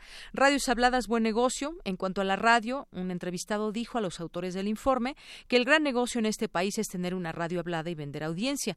¿Y cómo es posible este fenómeno si las radios habladas son menos escuchadas que las emisoras musicales y cuesta muchísimo más su operación? Pues justo porque de ahí se obtienen recursos legales, publicidad gubernamental y comercial e ilegales, dinero en efectivo por debajo de la mesa que no se logran tener con las radiodifusoras musicales. Es decir, muchas veces se frotan las manos muchos dueños de los medios o periodistas porque vienen elecciones y entonces pues se puede cobrar a lo grande todas las entrevistas o parte de ellas o simplemente el tener una línea editorial específica hasta eso se llega a pagar. Dice lo anterior explica los comentarios, insultos, calificativos diversos sobre los candidatos que aparecen en los monitoreos de los noticiarios de radio que la UNAM realiza para el INE. Una muestra de dichas expresiones las presentamos en la colaboración que platicamos, ya incluso con tuvimos esta oportunidad de platicarlo. Bueno, pues parte de cómo se mueven las cosas en varios, muchos, no sé cuántos medios de comunicación. Porque tu opinión es importante, síguenos en nuestras redes sociales, en Facebook como Prisma RU y en Twitter como arroba PrismaRU.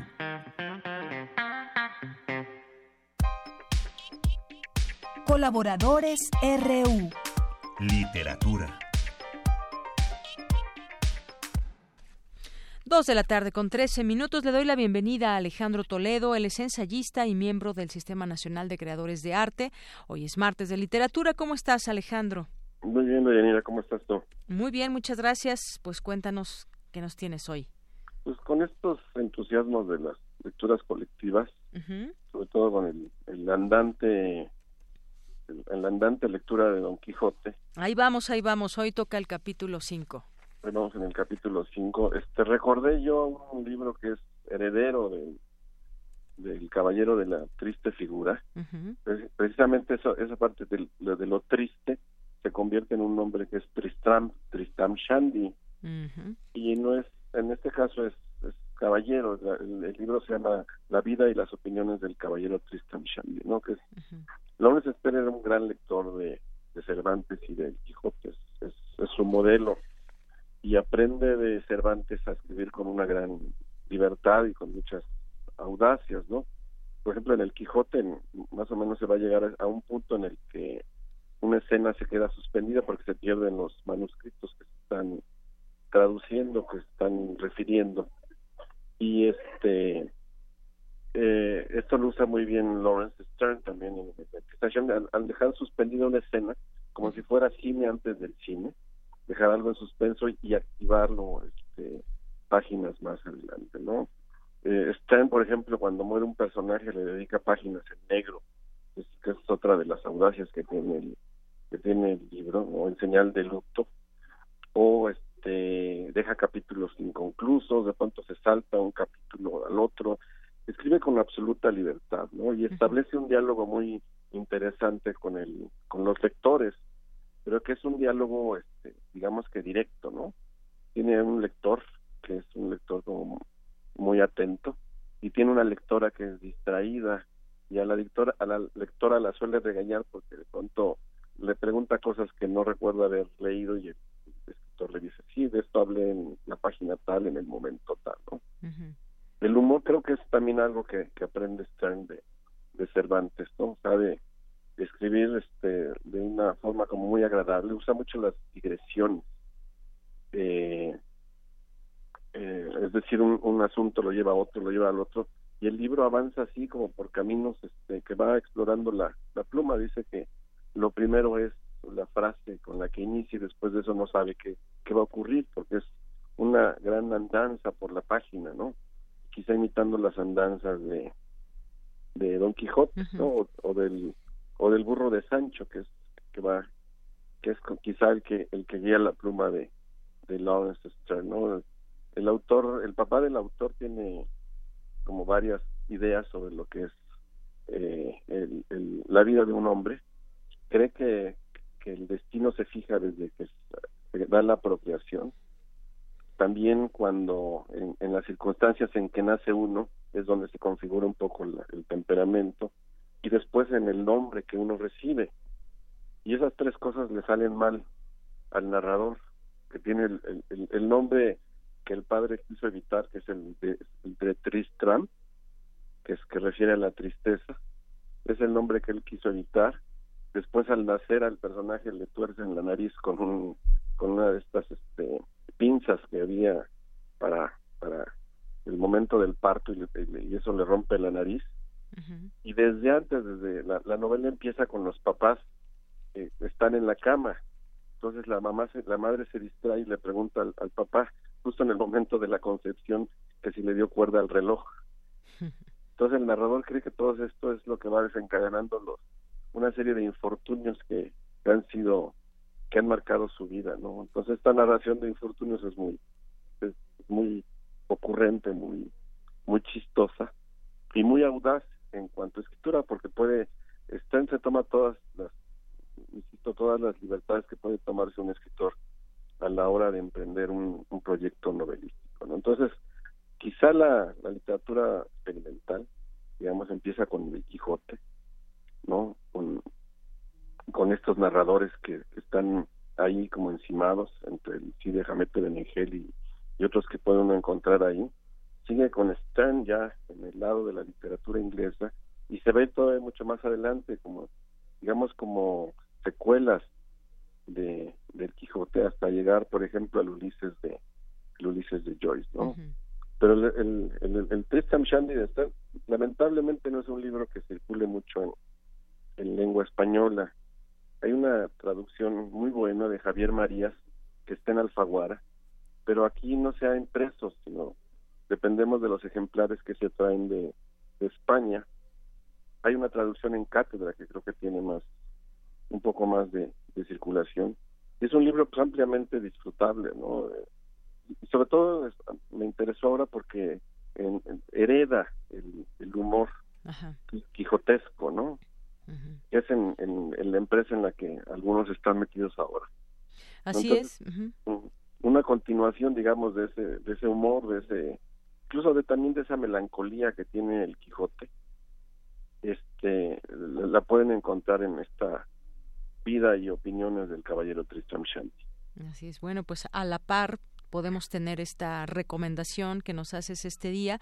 Y, y también bueno pues eh, en su momento no fue quizás tan bien recibida por parte de la crítica de aquella época aunque después también algunos describían como una gran obra. Es eh, de entrada pues eh, es un- una narración o un título polémico quizás eh, más bien su, su narrativa más que el título pero pues creo que nos siembras esa curiosidad también por conocer más de, eh, de esta obra Alejandro Sí, Javier Marías este, dijo que, que él aprendió a, a escribir Ujú. novelas traduciendo a Lawrence Stern, ¿no? porque Ujú. es un trabajo hecho hace 30, 40 años por él. ¿no? Entonces, y la, y la traducción para mí esta es la mejor y es, es realmente excelente. ¿no? Y este y el bueno, algo que nos enseña el Quijote es que, que, que un libro, que uno se puede reír con un, con un buen libro, ¿no? Que la, que la risa es, es una parte eh, esencial, digamos, de la de la literatura, ¿no? Y esa risa es también trae crítica y trae ruptura y trae trae una serie de consecuencias este, importantes, ¿no? Stan dice, ríase usted conmigo o bien hágalo usted de mí o en suma haga lo que prefiera, pero no pierda usted nunca el humor. Eso es lo que le, dice Lawrence Stern a su lector. Muy bien. Bueno, pues nos quedamos con esa recomendación de hoy. Como, como bien nos dices, no es que se consiga tan fácilmente el libro. Eh, quizás por ahí alguien que nos esté escuchando lo tenga, eh, nos pueda compartir por lo menos alguna fotografía. Si lo quieren prestar, mucho mejor, Alejandro. Creo pero... que la versión electrónica sí, este, sí está disponible en Ah, la- muy bien. vía Alfaguara, entonces es- esa es una opción. Esa es una opción, vía Alfaguara. Muy bien, Alejandro, pues yo te agradezco mucho, como siempre. Sigamos en esta lectura colectiva. Decías, bueno, pues siempre es eh, agradable volver a leer el Quijote y bueno, pues estamos justamente. Se, en, sería hasta octubre cuando se termina, se terminaría de leer este libro, ¿verdad? El Quijote, sí, es que ahora hay lecturas encimadas. Algunos están leyendo a Kafka, Sí. otros están leyendo Ovidio, unos están leyendo a Cervantes. Este, por mi parte, yo en mi grupo de lectura estamos leyendo a Milton, El Paraíso Perdido. Entonces se, se suma, se encabalgan las lecturas, pero pues es, un- es bien interesante que en cuanto a las redes sociales, que se conviertan en un medio para para para construir buenos lectores, ¿no? Así es, se entrecruz- entrecruzan estas lecturas. Pues Alejandro, muchísimas gracias, como siempre. Que estés muy bien. Igualmente nos escuchamos el siguiente martes. Nos vemos. Buenas tardes. Relatamos al mundo. Relatamos al mundo. Queremos escuchar tu voz. Nuestro teléfono en cabina es 55 36 43 39. Porque tu opinión es importante, síguenos en nuestras redes sociales, en Facebook como Prisma RU y en Twitter como arroba PrismaRU. Sí. Así empezamos, Araceli. Las autoridades brillan por su ausencia en esta, en esta eh, mesa que queremos platicar y compartir con nuestro auditorio eh, todos los martes que pensamos en algunos temas en específico. Bueno, pues hoy queremos eh, platicar sobre los desaparecidos y quién mejor que nos pueda platicar de estos temas, pues de personas que justamente han estado involucradas en estos temas de búsqueda por algún familiar desaparecido y que nos puedan platicar no solamente es exhibir ese peregrinar ante, ante las autoridades, sino exhibir que es un problema que no, no se logra tener el, el, control y sobre todo que la justicia penda sobre cada uno de estos de estos casos.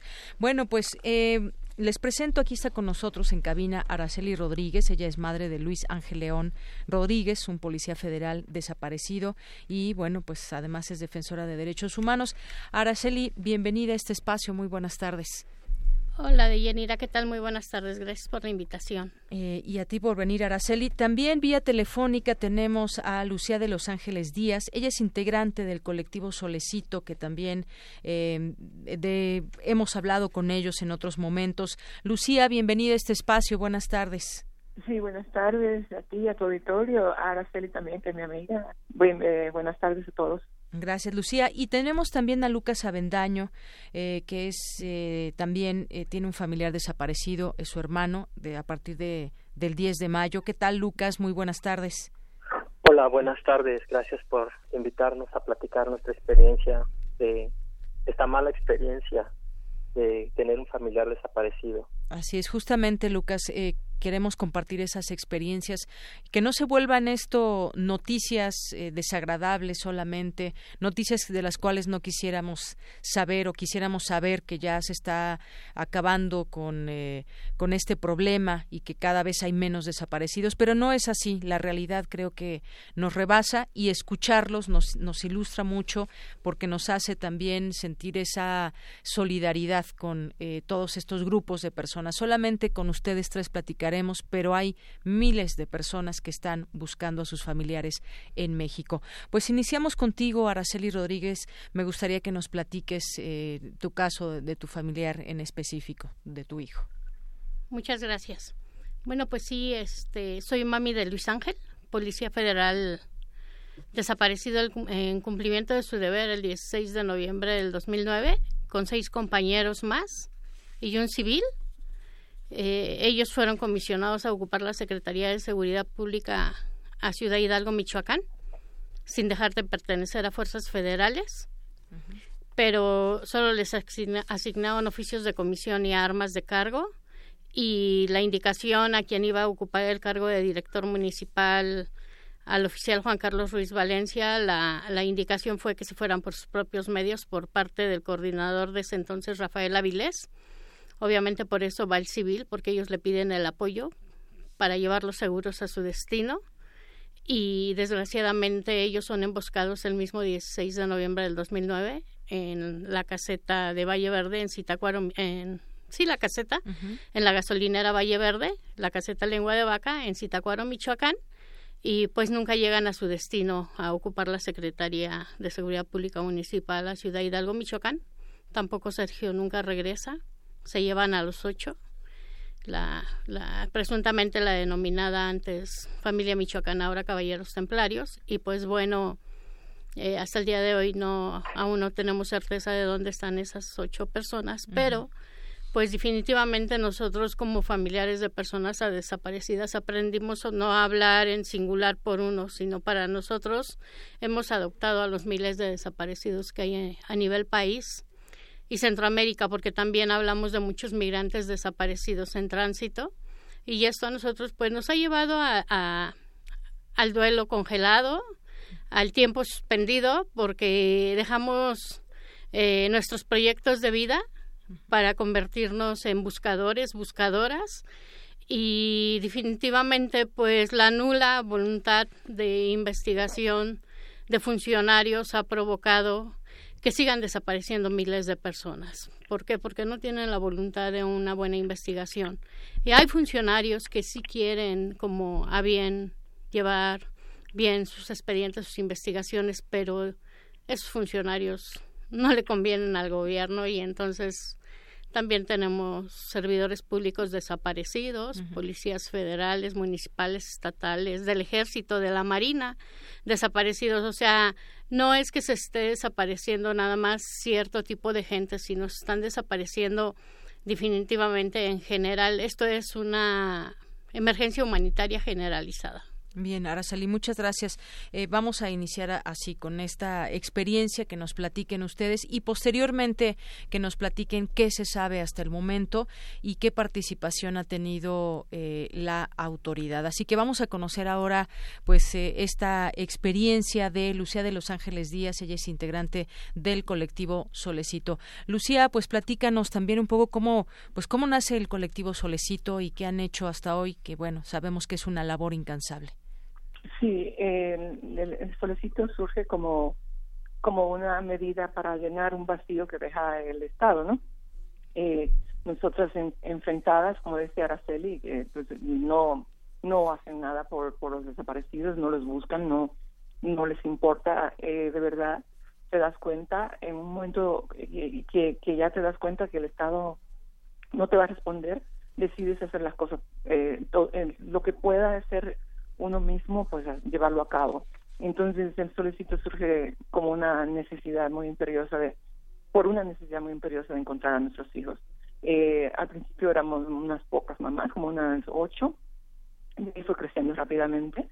Y ya para el 2016 teníamos eh, una cantidad, eh, como unas ciento y tantas mamás, y comenzamos a hacer búsqueda en, en predios, en fosas clandestinas. Y fue ahí donde nosotros encontramos, en el, el 3 de agosto de 2016, hicimos el hallazgo de Colinas de Santa Fe, que resultó ser el hallazgo de una fosa de las fosas clandestinas ma- mayor eh, en México, ¿no?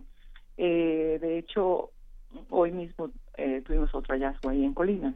Ya llevamos 250, eh, perdón, 151 fosas eh, con no- 290 cuerpos. Es, ha sido un, un trabajo monumental y lo hemos hecho nosotras con nuestros propios recursos y el Estado solamente ha estado ahí, eh, valga la redundancia, como para dar fe de los hallazgos y, en, y la presencia también de la Policía Federal como un aliado, como en una eh, colaboración, nos, ha- nos hace el trabajo de las exhumaciones. Entonces, eh, el colectivo es, es un, un, movimiento eh, de resistencia, un movimiento que se planta y pone un frente amplio contra todas las omisiones, negligencias y, y abusos del Estado y la corrupción del Estado. Entonces, sí, el colectivo también tiene mucho la labor de, de, de difusión, la labor de también de denuncia y tratando de hacer un cambio en, en todo lo que respecta a los desaparecidos. También participamos con el Movimiento Nacional por los Desaparecidos en conseguir que se aprobara la ley de desaparición forzada y por particulares. Y sí, ha sido un trabajo también que, que esperamos que redunde en que finalmente se encuentren los desaparecidos de México, que son tantos, porque hablan de 34 mil. En, en, eh, 34 mil solamente en un estado como Tamaulipas. Yo creo que Tamaulipas tiene más de 34 mil desaparecidos. Quizás un estado como Veracruz tenga 34 mil. Pero el, la cantidad eh, es escalofriante. Cuando tengamos unos actores políticos diferentes, que podamos tener un poco más de acercamiento a la verdad, vamos a quedarnos todos, todos muy este, desagradablemente sorprendidos. Así es, Lucía. Pues muchas gracias por, eh, por todo esto que nos, nos compartes. Hay un vacío que, que deja el Estado. Es un trabajo monumental el que hacen estas agrupaciones, eh, eh, incluso ONGs también que se han unido. Y es, como bien dices, un movimiento de resistencia. Y hasta dónde se resiste, pues no sabemos, han resistido mucho. Está este grupo, antes de darle la voz también a Lucas Avendaño, este grupo de las rastreadoras, así les dicen y llevan meses buscando a sus hijos desaparecidos en Sinaloa. El grupo lo encabeza Mirna Nereida Medina, una profesora de preescolar retirada que no deja de denunciar la indolencia de las autoridades municipales, estatales y federales, las cuales se niegan a investigar las denuncias que ellas han presentado. Y también, como nos dices del colectivo Solecito, empezaron pocas, ya son muchas, se siguen sumando muchas eh, personas. Eh, Lucas Avendaño, me gustaría también que tú nos compartas tu caso. Eh, tienes un familiar desaparecido, no tiene tanto tiempo. Em, cuéntanos, por favor, dónde y cómo sucedió. Sí, bueno, yo soy Lucas Avendaño, hermano de Bruno Alonso Avendaño Martínez. Él, él desapareció el 10 de mayo de, del presente año en Santo Domingo, Tehuantepec, en Oaxaca. Él llegó de vacaciones a la casa porque él ingresó a la Marina el primero de junio del 2011, aquí en la Ciudad de México, y bueno, eh, iba por su primer periodo vacacional de, de este año y pues iba a visitar a mi madre. Y él acompañaba por cuarta ocasión a un señor que cargaba arena en un volteo porque estaba aprendiendo a manejar volteo y en el punto en que lo recogía y lo dejaba esta última vez que lo acompañó el 10 de mayo ya no regresó a casa.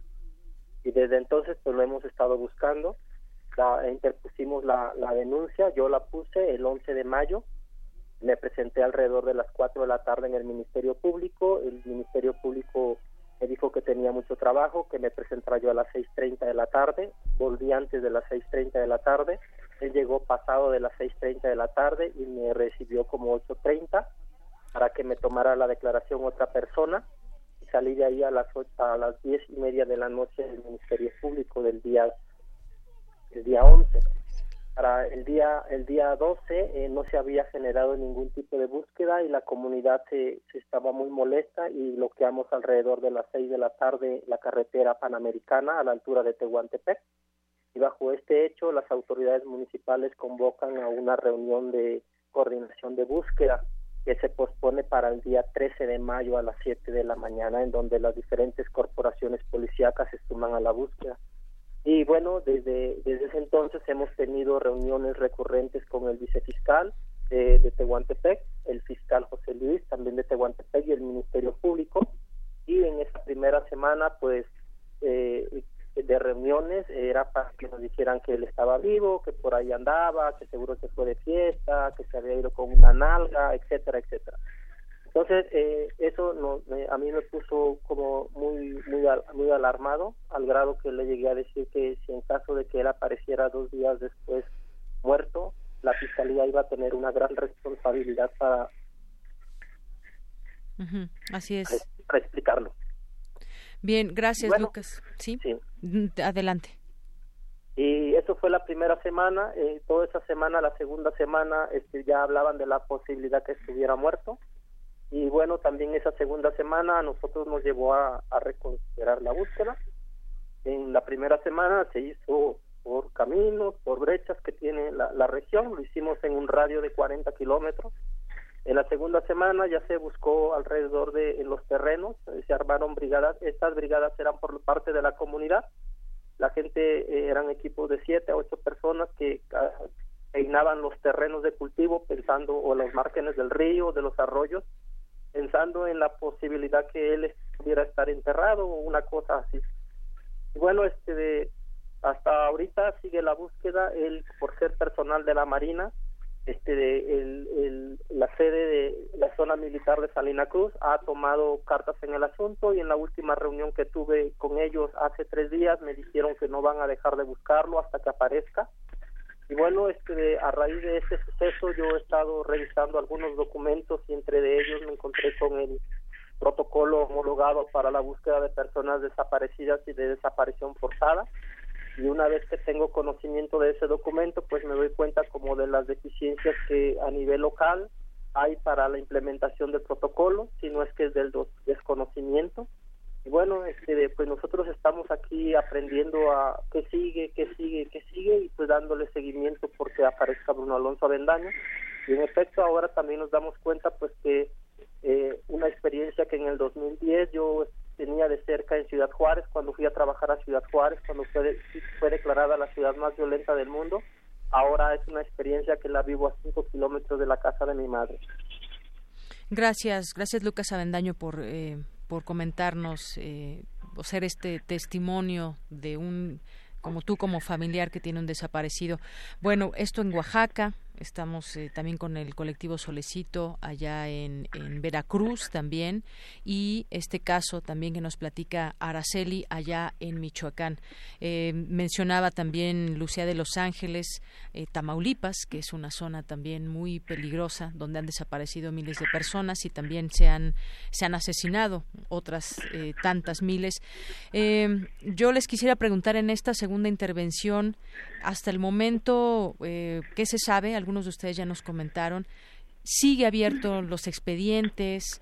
Eh, ¿Cuál será su particular eh, punto de acción para seguir en esto? Eh, las autoridades nos dicen, pues muchas veces no, no investigan, se quedan pues eh, esperando que los familiares hagan eh, ese trabajo. Lo hemos visto también con el tema de los feminicidios. Muchas veces se inventa algo de las mujeres y después ya dan una búsqueda. Muchas de ellas ah, se han encontrado muertas.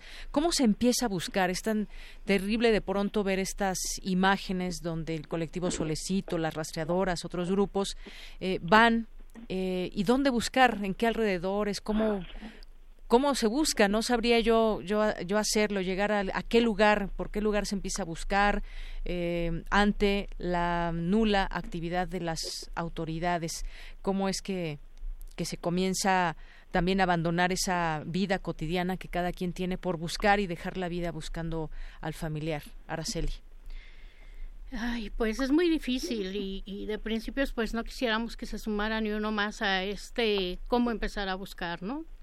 Eh, nosotros, por ejemplo, yo inicié con el movimiento por la paz que me arropó en el 2011. Luis Ángel ya tenía un, me- un año, seis meses desaparecido cuando desgraciadamente matan a- al hijo del poeta Javier Sicilia y yo me uno al movimiento por la paz con justicia y dignidad. Pero a partir de ese momento, este, pues definitivamente ya no me sentí solita, ¿no? Porque pues caminábamos los familiares de los siete federales y el civil solos, ¿no? Y además buscamos la, la, eh, la ayuda de personas que ya se decían en ese momento ser defensores o defensoras de derechos humanos, porque ya les estaba pasando un hecho y desgraciadamente no nos ayudaron, ¿no? No y entonces en este proceso de cómo llegar a esas búsquedas, pues obviamente de principio la fuerza, ¿no? Que nos da el dolor y el amor a quienes no, no tenemos en ese momento, ¿no? Y el desgarre de saber si están vivos, qué les están haciendo, los están torturando, tienen hambre, tienen frío, tienen sueño, ¿no? Es una tortura psicoemocional para nosotros como familiares. Y después, pues con esto de que lloras, te derrumbas, pero que te tienes que limpiar las lágrimas y seguir, porque si te estás dando cuenta con lo que te dicen las autoridades, que si no eres tú quien busque, no va a ser nadie. Yo yendo a Lucas, se llama este.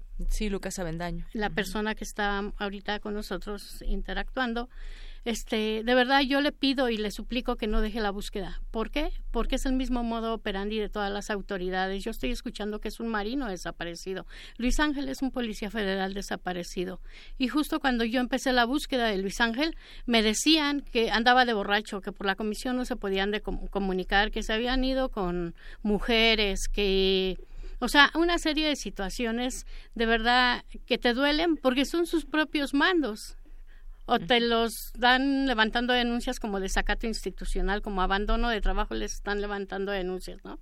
Con Luis Ángel pasó lo mismo, que, que ahora con este chico marino desaparecido nos decían lo mismo, exactamente lo mismo, tal parece que tienen un corte y pegue de que les digan a las personas, a sus familiares cuando se desaparecen los servidores públicos. Y bueno, pues nosotros también en este proceso, como bien lo dice Lucy, de- del solecito, ¿no? También las brigadas nacionales de búsqueda que, que están, ¿no? Nosotros pues definitivamente, mira, nos han obligado a aprender en conversatorios, talleres, cursos, diplomados. Nosotros nos hemos convertido como en investigadores porque hemos tomado cursos de fu- eh, medicina forense, de cómo llegar a las búsquedas, de cómo eh, marcar los perímetros, de cómo tomar fotografías a gran escala. Llevan herramientas. De para- cómo llevar las herramientas, de cómo llevar un botiquín, de cómo llevar todo el autocuidado en nosotros mismos, de cómo llevar botas que si hay una víbora no nos pueda dañar, ¿no? Los animales, de los cubreboca, por si encontramos un hallazgo, cómo acordonar el área en ese momento para que no eh, ya no realmente sea como contaminada esa área donde podemos encontrar un hallazgo, ¿no? Pero además de todo, cómo tratar este, si encontramos un huesito, cómo tratarlo dignamente, ¿no? Cosa que muchas de las veces las autoridades no hacen, pero pues para ellos son huesos, para nosotros son nuestros familiares que un día salieron de la casa y ya nunca más regresaron. Además hemos aprendido algo muy importante, ¿no? En este dolor que de verdad lacera y nos tiene en agonía permanente, hemos aprendido que encontrar a nuestros seres queridos ya como sea eh, en esas fosas clandestinas es felicidad para nosotros, porque entonces le vamos a dar vida a más familias. Si no es Luis Ángel o no es el hijo de Lucy el que encontremos, que quisiéramos no encontrarlos así, sino con vida, pero son otras personitas que tienen que regresar a su casa dignamente y que sus familiares los tienen que tener para darles esa sepultura digna. Pero ¿qué pasa aquí? que aun cuando las autoridades no, no hacen el trabajo y nosotros vamos marcando los pasos para hacerlo, aún así tenemos como ciertos o muchísimos eh, contratiempos en el camino, ¿no? Muchos obstáculos, ¿no?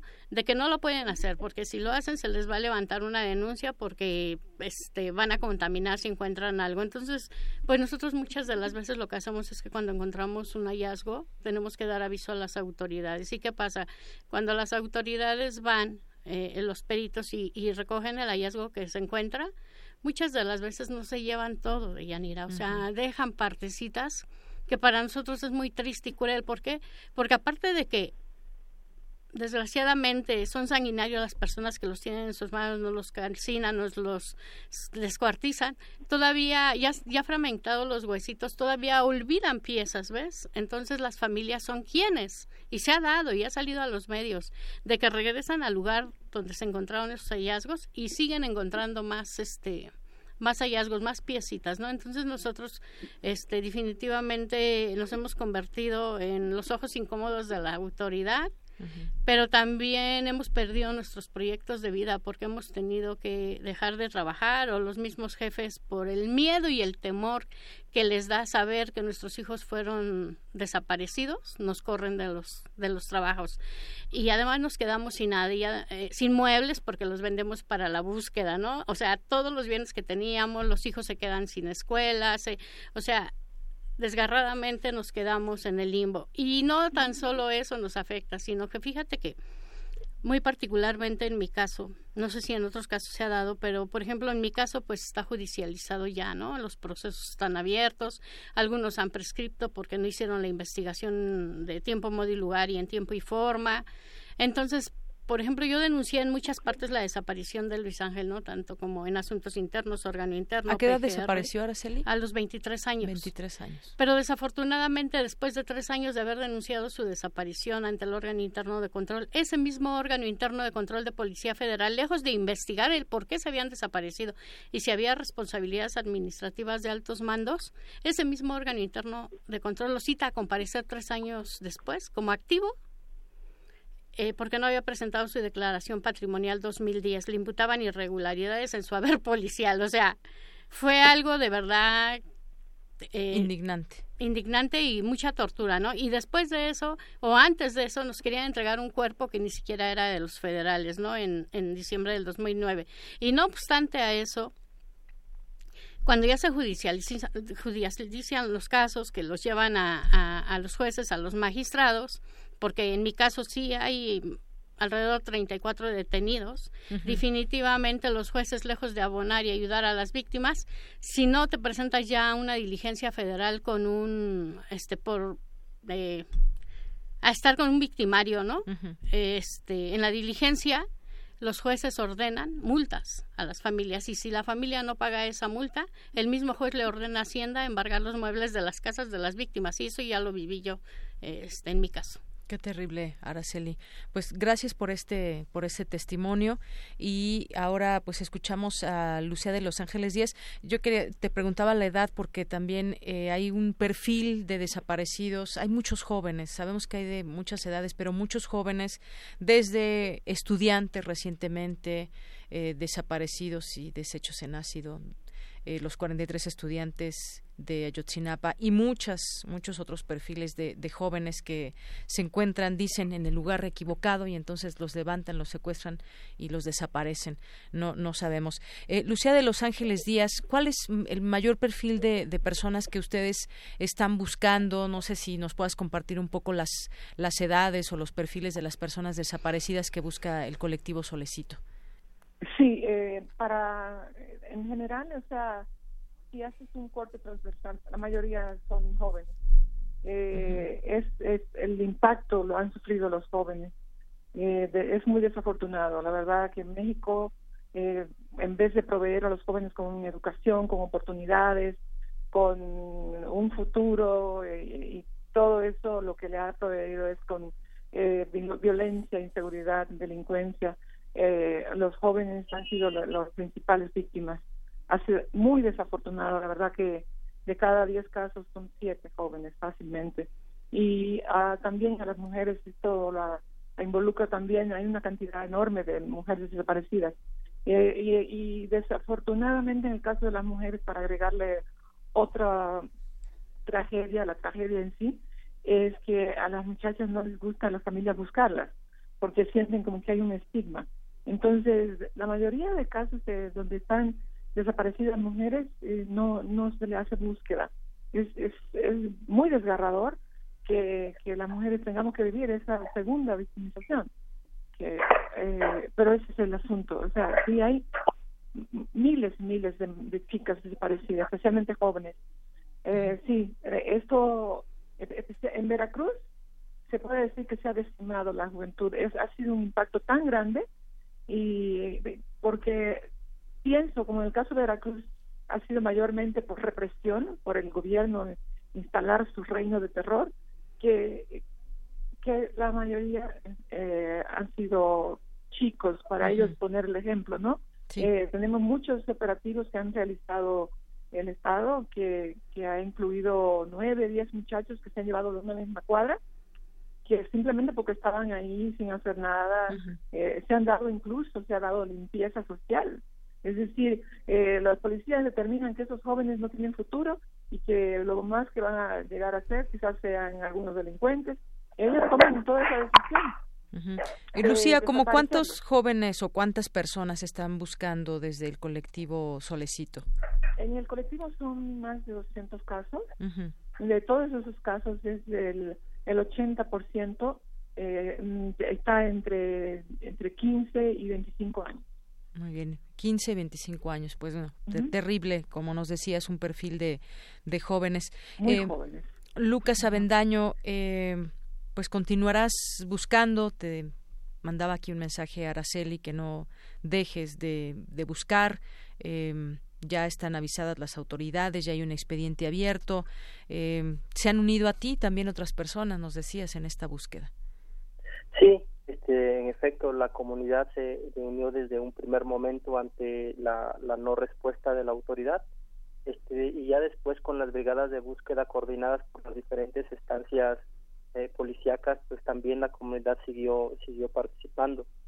Eh, y bueno, este, Bruno tenía 34 años, o tiene 34 años, queremos pensar que tiene 34 años, uh -huh. y en el, dos, en el 2010 eh, yo participé en un programa que se llama Redesearte Cultura de Paz en Ciudad Juárez. Uh -huh. Cuando llegué allá, recuerdo que en el aeropuerto el, el, el soldado que me, me, me, me, interceptó me dijo a qué iba yo a Ciudad Juárez. Ya yo le dije que iba a trabajar en un programa que se llama Redesearte Cultura de Paz. Entonces él me dijo que la forma de salir salir bien de ahí era no estar en el lugar equivocado y con las personas equivocadas. Y bueno, eh, ahora lo, a lo, al paso de los años, ahora que pienso en Tehuantepec y como en una localidad donde nosotros nacimos, donde nosotros crecimos, donde son lugares comunes para nosotros y ahora desaparece mi hermano de manera este, misteriosa, porque así dice la autoridad, que uh -huh. es un misterio. porque dicen que eh, no hay no hay ninguna línea de investigación, no hay ningún indicio, nadie vio nada, nadie a pesar de que sucedió el 10 de mayo a las 3 de la tarde en un lugar muy concurrido donde él se bajó porque hay muchos puestos de como restaurantes y, y ocupan la gente local como balneario. Entonces este, dicen que es un caso muy misterioso. Bueno, a, a lo largo de esta de esta búsqueda, pues nosotros hemos aprendido algunas cosas como estas de que la gente la gente la fiscalía local me da la impresión que no está no está preparado para afrontar situaciones de esta magnitud.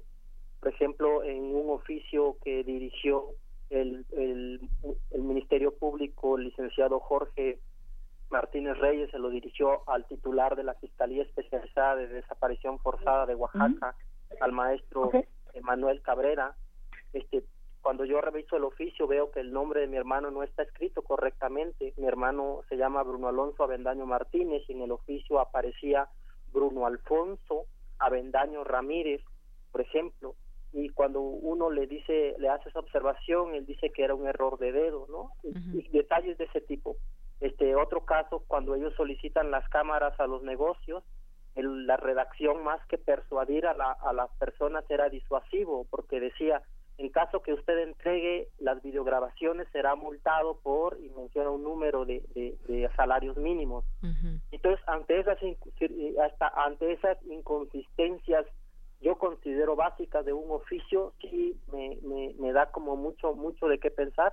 Y bueno hasta ahora pues ah, en base al parecer la fiscalía especializada de desaparición forzada de Oaxaca ah, está atendiendo el caso pero hasta ahora 26 días no hemos tenido ningún informe que nos dé cuenta del proceso que se está llevando a cabo para dar con el paradero de Bruno Alonso Avendaño. Pues muchas gracias, Lucas Avendaño. Muchas gracias, Lucía de Los Ángeles, integrante del colectivo Solecito. Y muchas gracias, Araceli Rodríguez, mamá de Luis Ángel. Eh, los tres continúan con estas búsquedas. Gracias por compartir su testimonio. Creo, creo que esto nos ilustra mucho para acercarnos a este tema, cómo se vive desde dentro. No solamente es una noticia, no solamente son números, sus familiares desaparecidos, tienen nombre y apellido y pues eh, en algún momento ustedes desean pues saber qué pasó con ellos, si están vivos, si no están vivos y tener esa esa paz de la cual nos hablan. Muchísimas gracias por tener también ese ese valor de, de, de decirlo y de seguir en esta lucha, decías tú, Lucía de Los Ángeles, es un movimiento de resistencia. Gracias a los tres, eh, un abrazo de corazón. Gracias a ustedes, gracias, Gracias. a ustedes. Un abrazo también. Hasta luego, muy buenas tardes. Hasta luego. Porque tu opinión es importante, síguenos en nuestras redes sociales, en Facebook como Prisma RU y en Twitter como arroba PrismaRU. Queremos escuchar tu voz. Nuestro teléfono en cabina es 55 36 43 39. Continuamos, continuamos aquí en Prisma RU. Vamos a ir con la información de mi compañera Dulce García. Señala académico de la UNAM que es necesario analizar la eutanasia para contextualizar el tema respecto del uso y el abuso de la tecnología médica, así como de la opinión de las religiones. Adelante, Dulce.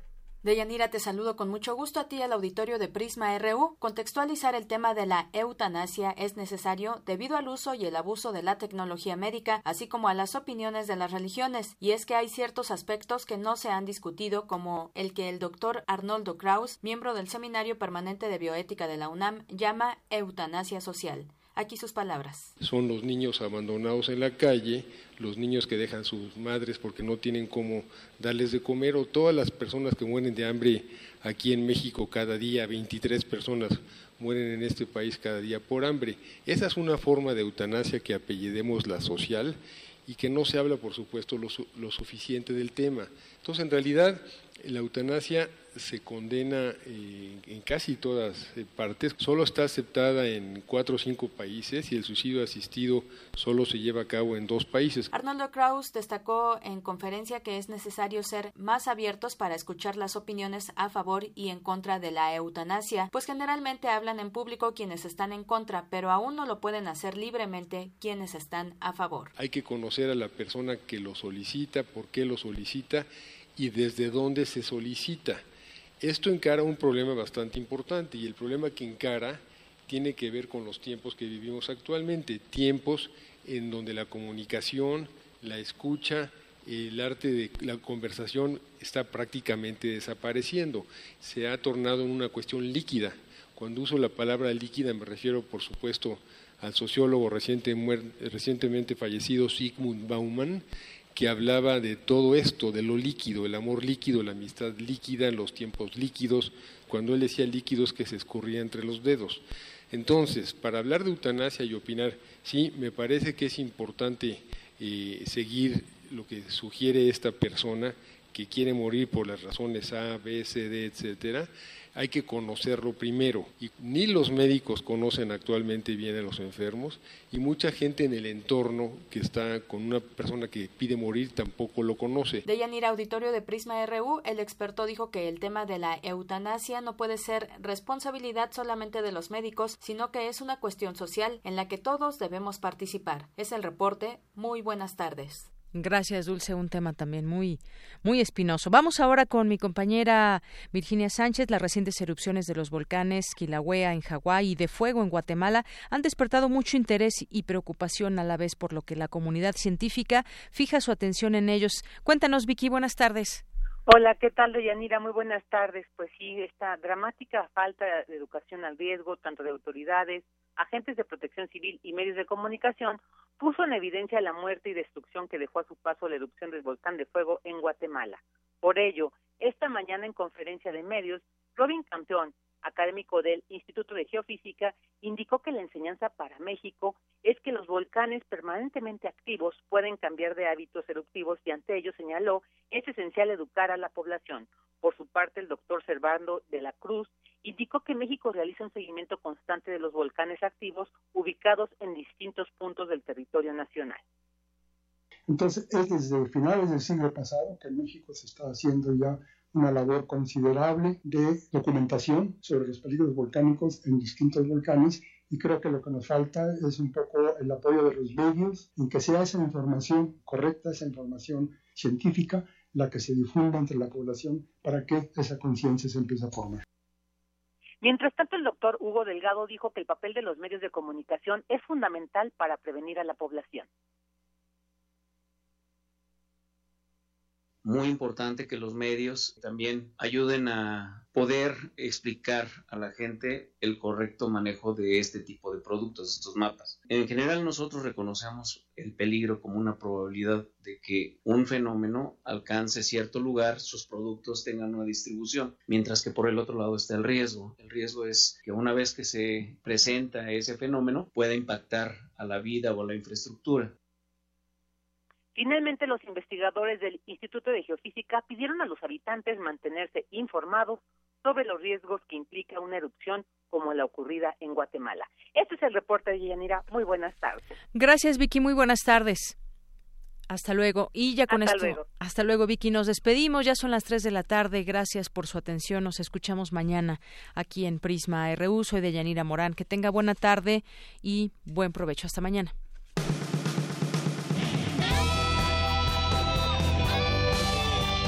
Prisma RU. Relatamos al mundo.